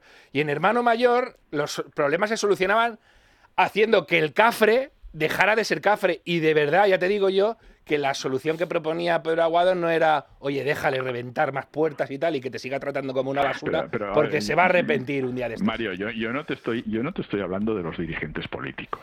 Ya. Estoy hablando de la sociedad catalana. Ya. eh, que es algo mucho más complejo y muchísimo más amplio, como puedes Pero es que lo que hay que Entonces, intentar es que en la sociedad catalana empiece a estar mal visto ser ser nacionalista de la manera en que se ha sido en los últimos 40 años, Pero eso es es un ejercicio, eso es un ejercicio voluntarista, claro, que estaría Ya. bien, pero es que no va así. No va Ya. así. O sea, tienes, tienes una cultura del nacionalismo eh, muy, eh, ¿cómo te diría yo? No es racista, porque sería exagerado decir que es racista, no lo es, pero, pero muy indigenista, si quieres, Mm. eh, muy autorreferencial, que eso está instalado ahí desde hace cuatro generaciones, es que tampoco es de ahora. Desde hace cuatro generaciones. No, no te puedes ir a 1880 e intentar cambiar aquello, no podemos viajar en el tiempo. Entonces, claro, tienes una sociedad que tiene esos rasgos estructurales durísimos, durísimos. Fíjate que el franquismo no consiguió nada. O sea, una dictadura, eh, 40 años, Solo, controlando el solo- sistema solo educativo. tal, consiguió no enriquecer consiguió a. Cataluña. es que Bueno, fue- perdona, perdona. Eh, bueno, sí, al margen, cuando te digo que no consiguió hacer na- consiguió nada, me estoy refiriendo a esos aspectos que tienen que ver con lo, con lo ideológico, con lo identitario, con lo, con la con la idea nacional alternativa a la española, ¿no? Lo consiguió. Entonces, decir, son procesos muy largos, muy complejos, que yo ya sé que esto suena a música celestial, lo que estoy diciendo. Pero mm, es que como no lo intentemos hacer, y no sé si lo resolveremos algún día, ¿eh? yo, en fin, tampoco estoy del todo seguro, pero como no lo consigamos, es que no, no, no- Cataluña no, Mira, no, Pepe. fin, estará crispada siempre. Es que decirlo desde Madrid es fácil, Mario, No, no, pero hay que vivir sé. en Barcelona, entonces, claro, hay que, tienes que estar ahí cada día diciendo, oye, ¿esto cómo lo arreglamos? Ya. No, que venga el hermano mayor, o que venga el hermano que le da una colleja. No, es que no va así. No, pero No va así. Si fuera así, yo igual lo suscribiría, pero no va así. Mira, no, no lo Pepe, vas a arreglar así. pues yo te digo una cosa. eh, yo cuando estuve en, en Barcelona en las manifestaciones de 2017, lo que, lo que vi es que había muchos catalanes muchísimos catalanes que lo que querían era precisamente que sucediera lo que estaba sucediendo ahí. Oye, ¿por qué no nos ayudáis a normalizar el hecho español en Cataluña? Es que eso ya estaba ahí, Pepe. Y resulta que los que empezaron a recular viendo que la mitad de Cataluña se iba a la calle porque quería seguir siendo española y había banderas españolas en los balcones, eran los que te estaban pidiendo que les hicieras un poquito más de caso, no que les pusieras la prueba y que les silenciaras y que solo dijeras que la única Cataluña era la sancionada por los nacionalistas. Eso es lo que no se ha hecho y lo sabes tú perfectamente. Eso es lo que hay que dejar de hacer, eh, eh, eh, convencer al personal de que tienen que estar a gusto ellos siempre y que para que estén a gusto, si te tienes que joder tú, Pepe García Domínguez, que nunca te van a aceptar como un catalán de ejemplar, pues te jodes tú. Pues no, mira, que se jodan ellos un poco. Y si cometen delitos van a ir a la cárcel. Y ya se lo explicaremos a sus hijos. Porque resulta que eso ha cambiado. Y eso sí que se ha podido hacer. Porque se ha visto. Es que ha pasado. Es que hay hechos que creíamos que no pasaban y pasaron. Mira, resulta que el País Vasco era el país, en eh, la zona más religiosa de España y que eran todos carlistas. Bueno, ahora no hay religiosos, ni los curas son allí religiosos. Fíjate tiene. En, fin.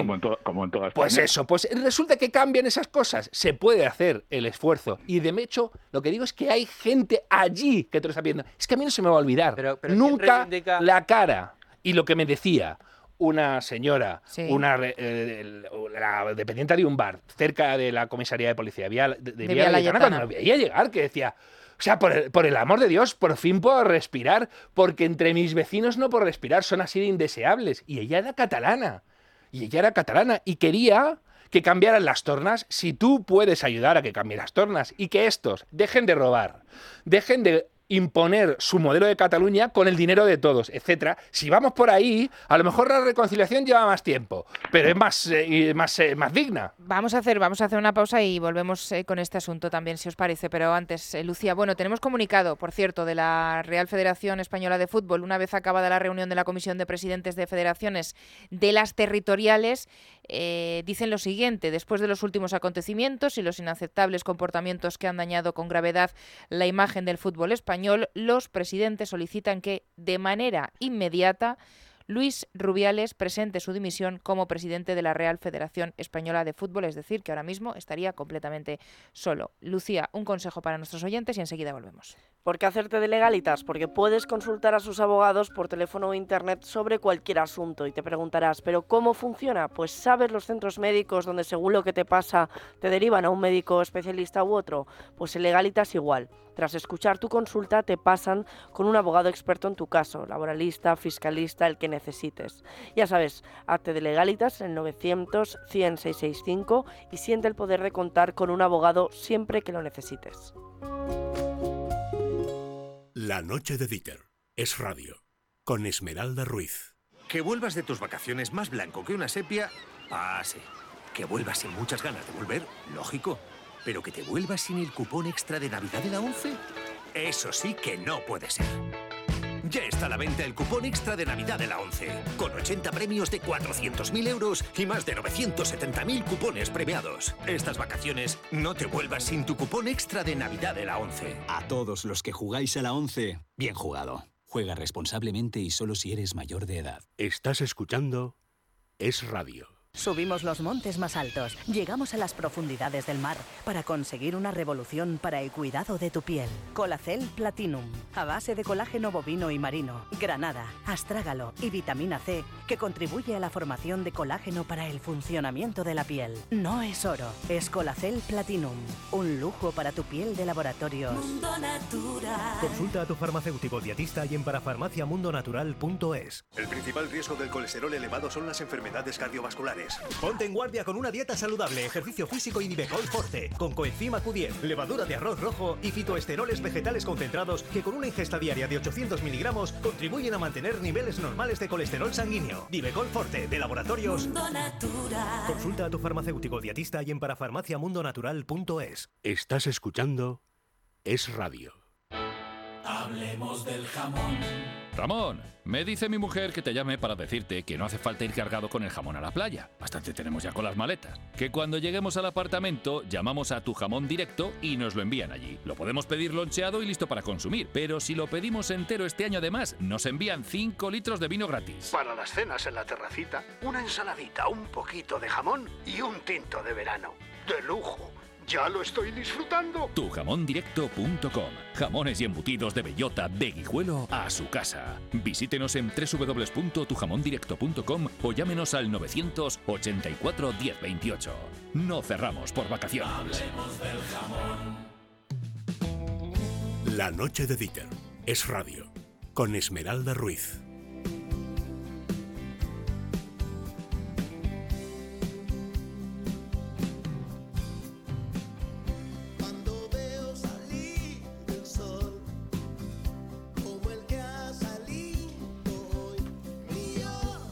Qué bonita esta canción. 10 y 37 minutos de la noche, 9.37 en las Islas eh, Canarias. Qué buena música nos pone Amalio. Ya está a punto de, de volver de vacaciones también nuestro Isaac Vizcaíno, pero a Amalio le vamos a echar mucho de menos porque, hombre, la música pues también nos ayuda en las tertulias. Hombre, y que tanto. sí, claro que sí.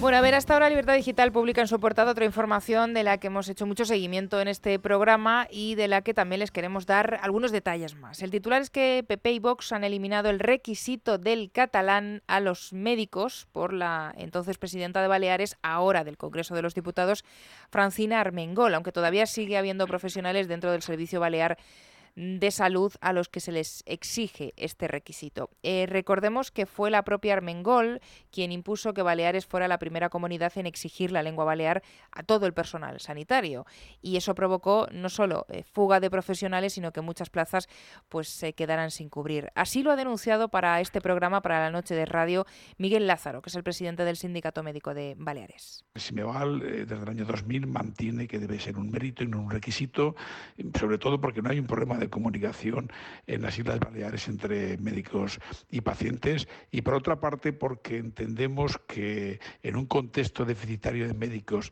una acreditación lingüística que sea requisito es un elemento disuasorio y un elemento que dificulta muchísimo el captar, retener y fidelizar médicos que son los profesionales que ahora necesita la sanidad balear. Entendemos que el derecho a la salud es prioritario y también entendemos que hoy los ciudadanos demandan que haya los médicos suficientes para poder ser atendidos como toca y no con listas de espera. Y esa es la novedad que hoy tenemos en Baleares, pero les tenemos que contar también lo que ha sucedido en la comunidad valenciana. Esta misma mañana la Mesa de las Cortes ha continuado con la tramitación de la proposición de ley de libertad de elección de lengua que presentó la asociación Hablamos Español. También se lo comentamos aquí, la batalla que dio esta asociación en contra de la imposición lingüística. Emprendieron una campaña de recogida eh, de firmas, multiplicaron por cuatro las eh, recogidas y con el paso que se ha dado hoy, pues la iniciativa llegará al Pleno para que se debata su toma en consideración. En el caso de que la mayoría del bloque de la derecha la apoye, se trasladaría a la Comisión de Educación y Cultura del Parlamento Autonómico y se abriría el plazo de presentación de enmiendas. En la noche de radio también hemos hablado con Gloria Lago, que es la presidenta de Hablamos Español, para que nos analice precisamente esto, lo sucedido. Nosotros habíamos recibido ya una valoración de Mónica Oltra, pero ahora se pide al nuevo Consejo que emita su valoración, de manera que podremos saber por dónde van los tiros y si está a favor el nuevo Gobierno de nuestra propuesta. Posteriormente irá a comisión, irá a plenario, habrá un debate, era algo que nos quería hurtar el Gobierno anterior, tuvimos que pelearlo pues con concentraciones delante de las Cortes, nuestro equipo jurídico tuvo que emplearse a fondo, pero bueno, parece que finalmente va adelante y bueno, a ver si conseguimos que haya realmente libertad de elección de lengua, que, que las administraciones sean bilingües, que la toponimia se respete también la toponimia en español y, y que tengamos pues, en al menos un lugar de España una política lingüística razonable que pueda servir de ejemplo a las demás. Bueno, pequeños pasos que se están dando en dos comunidades autónomas donde se ha alcanzado un acuerdo entre el Partido Popular y Vox, no de las mismas características, porque en Baleares gobierna el Partido Popular en solitario, pero sí que eh, uno de los ejes del- de los acuerdos a los que se llegó entre los dos partidos era precisamente el de proteger la lengua española y acabar con la imposición del, del catalán. Pro- proteger la lengua española, Esmeralda, y permíteme que te diga, y, y proteger la salud de los baleares. Y, En el caso y del- proteger, sí, y del proteger el médico, acceso. efectivamente. No, no, es que, es que, claro, no, pero es que esto es importante porque al final lo que sea, el discurso que se ha construido por parte de la izquierda es el discurso de que si no me metes el requisito del catalán es que estás en contra del, del catalán y en contra de los catalanes y, y entonces pues esto es muy malo y, y- y ese no es el discurso. El discurso es, ¿hacen falta médicos? Sí. ¿Que sepa catalán le convierte en mejor médico? No. Tendrás que poner otras. Si quieres poner requisitos, pon otros. No sé, las notas que sacaron la carrera, los méritos científicos que tengan, la, el historial médico que tenga eh, el, el aspirante, pero desde luego el que sepan o no catalán, a mí me, me- me parece que no es decisivo a la hora de, de- de determinar si una persona es apta o no para eh, dar un servicio médico, y menos en una comunidad en la que además del catalán se habla el español por todos los catalanohablantes. Con lo cual, yo creo que ahí no habría ningún problema y se ha normalizado algo que era anormal. El problema es que hemos visto como normal lo que lleva siendo anormal toda la vida. Y es que eh, los políticos han querido meterse hasta el final y lo han hecho mediante ese argumento que te digo. Mira, en economía hay un ejemplo que se pone en un libro que yo siempre recomiendo, Economía en una lección, de Haslitz, cuando se habla de la obra pública y de los puentes, ¿no? Como el dirigismo estatal lleva incluso a hacer puentes allá donde no hacen falta, con tal de impulsar el empleo mediante el dinero, el dinero público.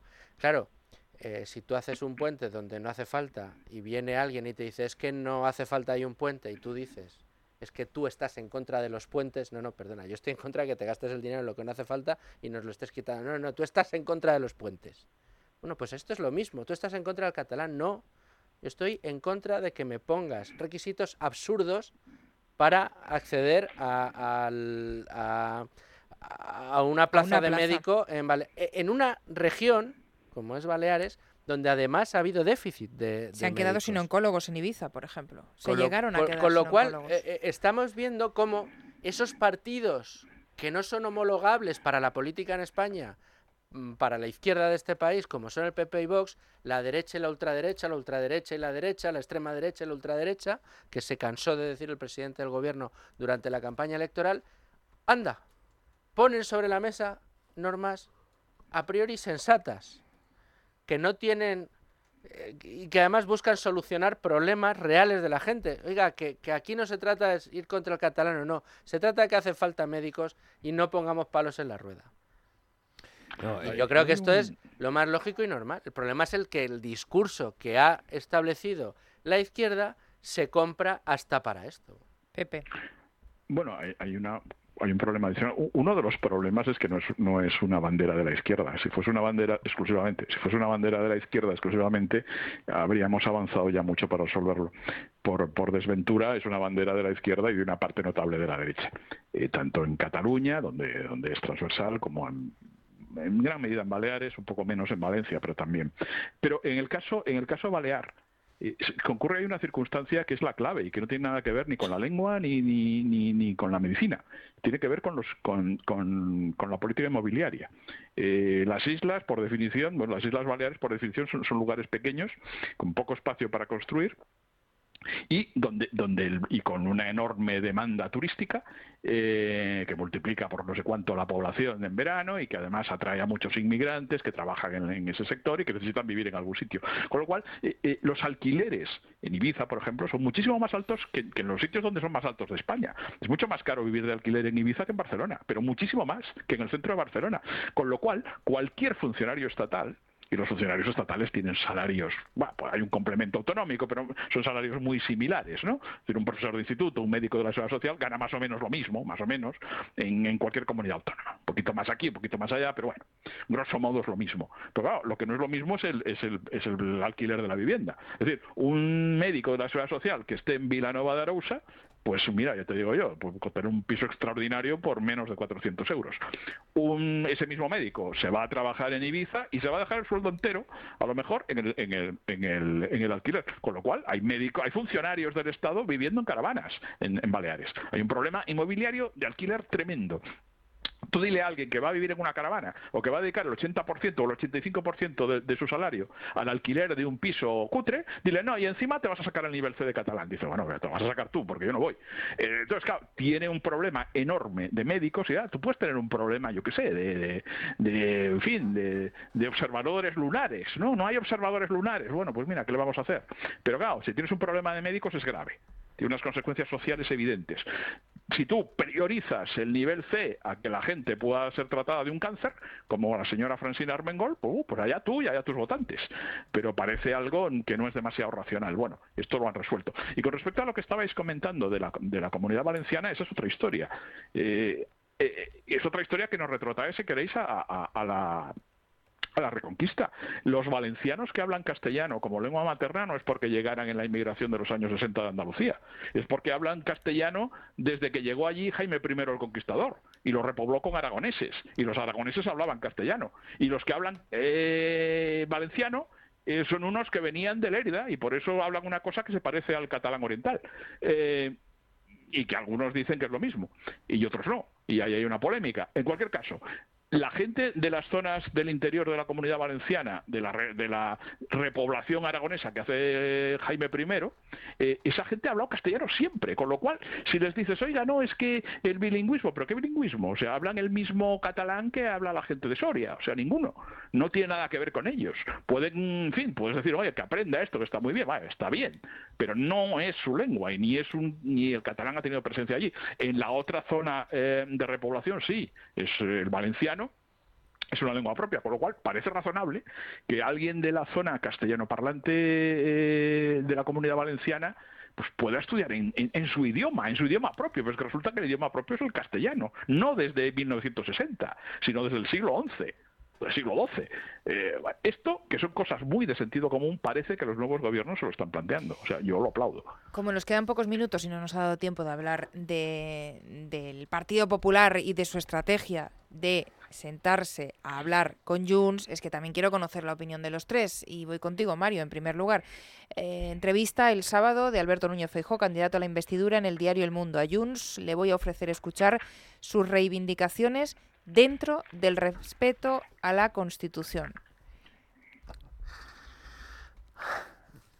Es que... No, dame tu opinión. Claro, pero no- bueno, ¿qué te voy a decir, hija de mi vida? Pues como lo ves tú, claro. Pues eh, no, es que vam- tú no le puedes decir al de enfrente, oye, que no puedes hacer depender la gobernabilidad de España de un atajo de golpistas, pero yo sí.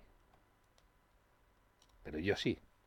Y además, no, y le voy a escuchar sus demandas. ¿Qué demandas? ¿Qué quieres? Aparte de eh, amnistía y autodeterminación, ¿qué demandas quieres que te haga Junts? ¿Eh? Es que, eh, de verdad, hay cosas que... ¿Y, y, y- y a, y a dónde? Pero, ¿y a- ¿y a dónde vas con Junts? ¿Qué vas a pactar con ellos? No sé, ¿el qué? ¿La todo? La, duda es qué buscas con ese movimiento. O sea, No, pero tú- eso, tú ese movimiento, de- ya entrando en el politiqués, ¿no?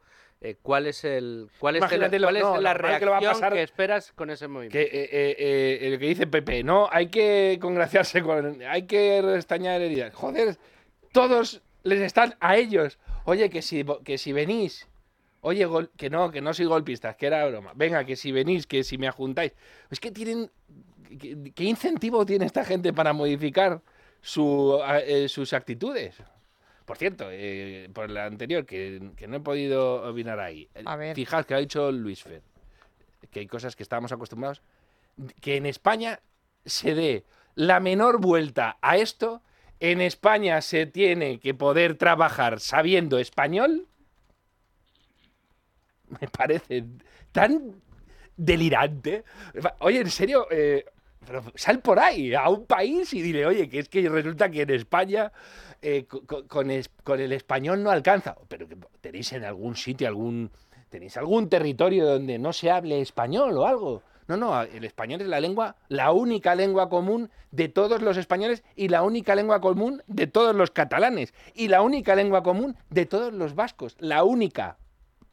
Bueno, pues resulta que, que, que no, que, que no se puede. En serio. Es que No, es no, y es demencial. que haces eso siendo enfermera, como le pasó a la enfermera famosa Eso. del mes de marzo, y se le echa a todo el mundo encima. Pepe, a ver si tú me haces caso y, y me das una valoración del acercamiento ¿eh? del Partido Popular a Junts. Muy breve, muy Yo- breve yo- y te has pasado creo- al otro. Mario, mal. Yo creo, yo creo que, el, que el problema que tiene el Partido Popular con, con el catalanismo en general, lo ha tenido siempre y que ahora lo tiene con Junts, e- es, es un, un problema de percepción desde la distancia. Y desde la distancia, eh, el Partido Popular cree que Junts es convergencia con otro nombre. Un día les dio por cambiar la marca y se llaman de otra manera. En vez de llamarse convergencia, se llaman Junts. Y se jubiló el jefe que tenían antes y ahora han puesto a uno nuevo, que, que es un poco tarambana, ¿no? Eh, Puigdemont. Y ya está. Y pero son lo mismo. Eh, no tienen nada que ver. No tienen absolutamente nada que ver con, con convergencia. Nada, cero. Nada. Eh, ¿qué, qué hizo Puigdemont cuando, cuando tomó el poder, tomó el control gracias a la CUP? La gente se olvida de que Puigdemont es presidente, es presidente de la Generalitat gracias a la CUP, eh, que había que echar a Artur Por la Mas papelera de la historia, y- ¿verdad, Artur Y lo conocían, sí. Pues bien, lo primero que hace eh, es nombrar a gente dentro del partido que todavía es convergencia, que no tiene nada que ver con convergencia. Gente que viene de fuera, porque, porque a ver, eh, Puigdemont de otras cosas no sabe, pero de esto de politiqueo sabe. Y entonces, ¿qué sabe? ¿Qué, necesitaba? Gente que fue, le fuera fiel a él. Él, que era un don nadie de Gerona. Que la gente en Barcelona no sabía quién era Puigdemont, no lo sabían los convergentes. Un tío que está ahí, concejal de Gerona, alcalde de Gerona, saber. Bueno, lo que hace es poner a gente que es fiel a él y que no son de convergencia. Toda la gente que manda en, en por Cataluña no militaron nunca en su vida en Convergencia Democrática de Cataluña. Conocen a Pujol por la tele, igual que lo conocemos fuera de, fuera de Cataluña. No tienen ninguna relación con aquel mundo. Estáis viendo a Xavier Trías. Xavier Trías es un dinosaurio de la vieja convergencia, sí, pero es que es el único, es la excepción. Fuera de Xavier Trías, ahí no queda nadie, de, quedan cuatro, ¿no? Pero eh, el grueso, el 90% de Junts per Cataluña es gente, activistas generalmente, gente de la clase media autóctona muy radicalizada, eh, bastante joven por lo demás, que se meten en política cuando empieza el procés, cuando Artur Mas dice vamos hacia, vamos a iniciamos el viaje a Ítaca famoso. Estamos en 2014. Y es gente que, se- que son agitadores, eh, esencialmente agitadores. Laura Borrás es una agitadora, no es otra cosa. Laura Borrás no sabe lo que es convergencia, no estaba ahí en su vida.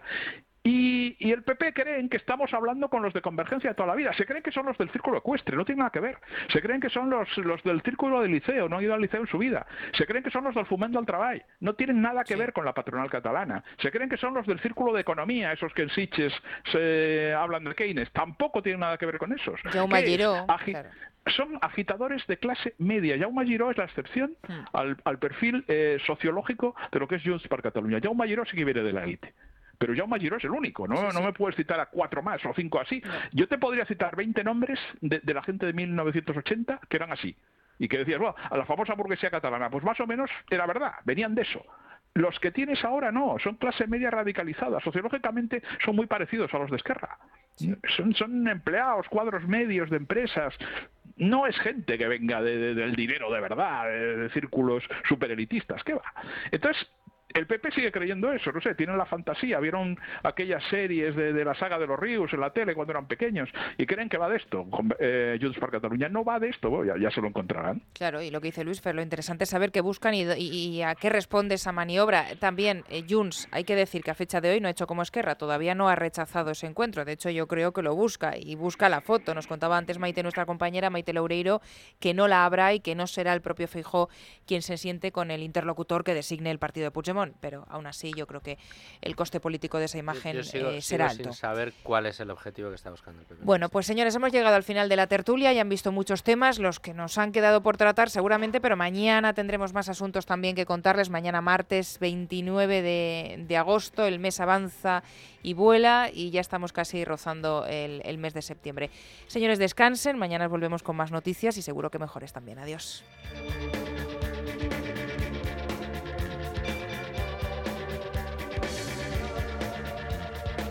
La noche de Dieter es radio con Esmeralda Ruiz. Tras un día de lucharla, te mereces una recompensa, una modelo, la marca de los luchadores. Así que sírvete esta dorada y refrescante lager, porque tú sabes que cuanto más grande sea la lucha, mejor sabrá la recompensa. Pusiste las horas, el esfuerzo, el trabajo duro. Tú eres un luchador y esta cerveza es para ti. Modelo, la marca de los luchadores. Todo con medida, importada por Crown Imports, Chicago, Illinois.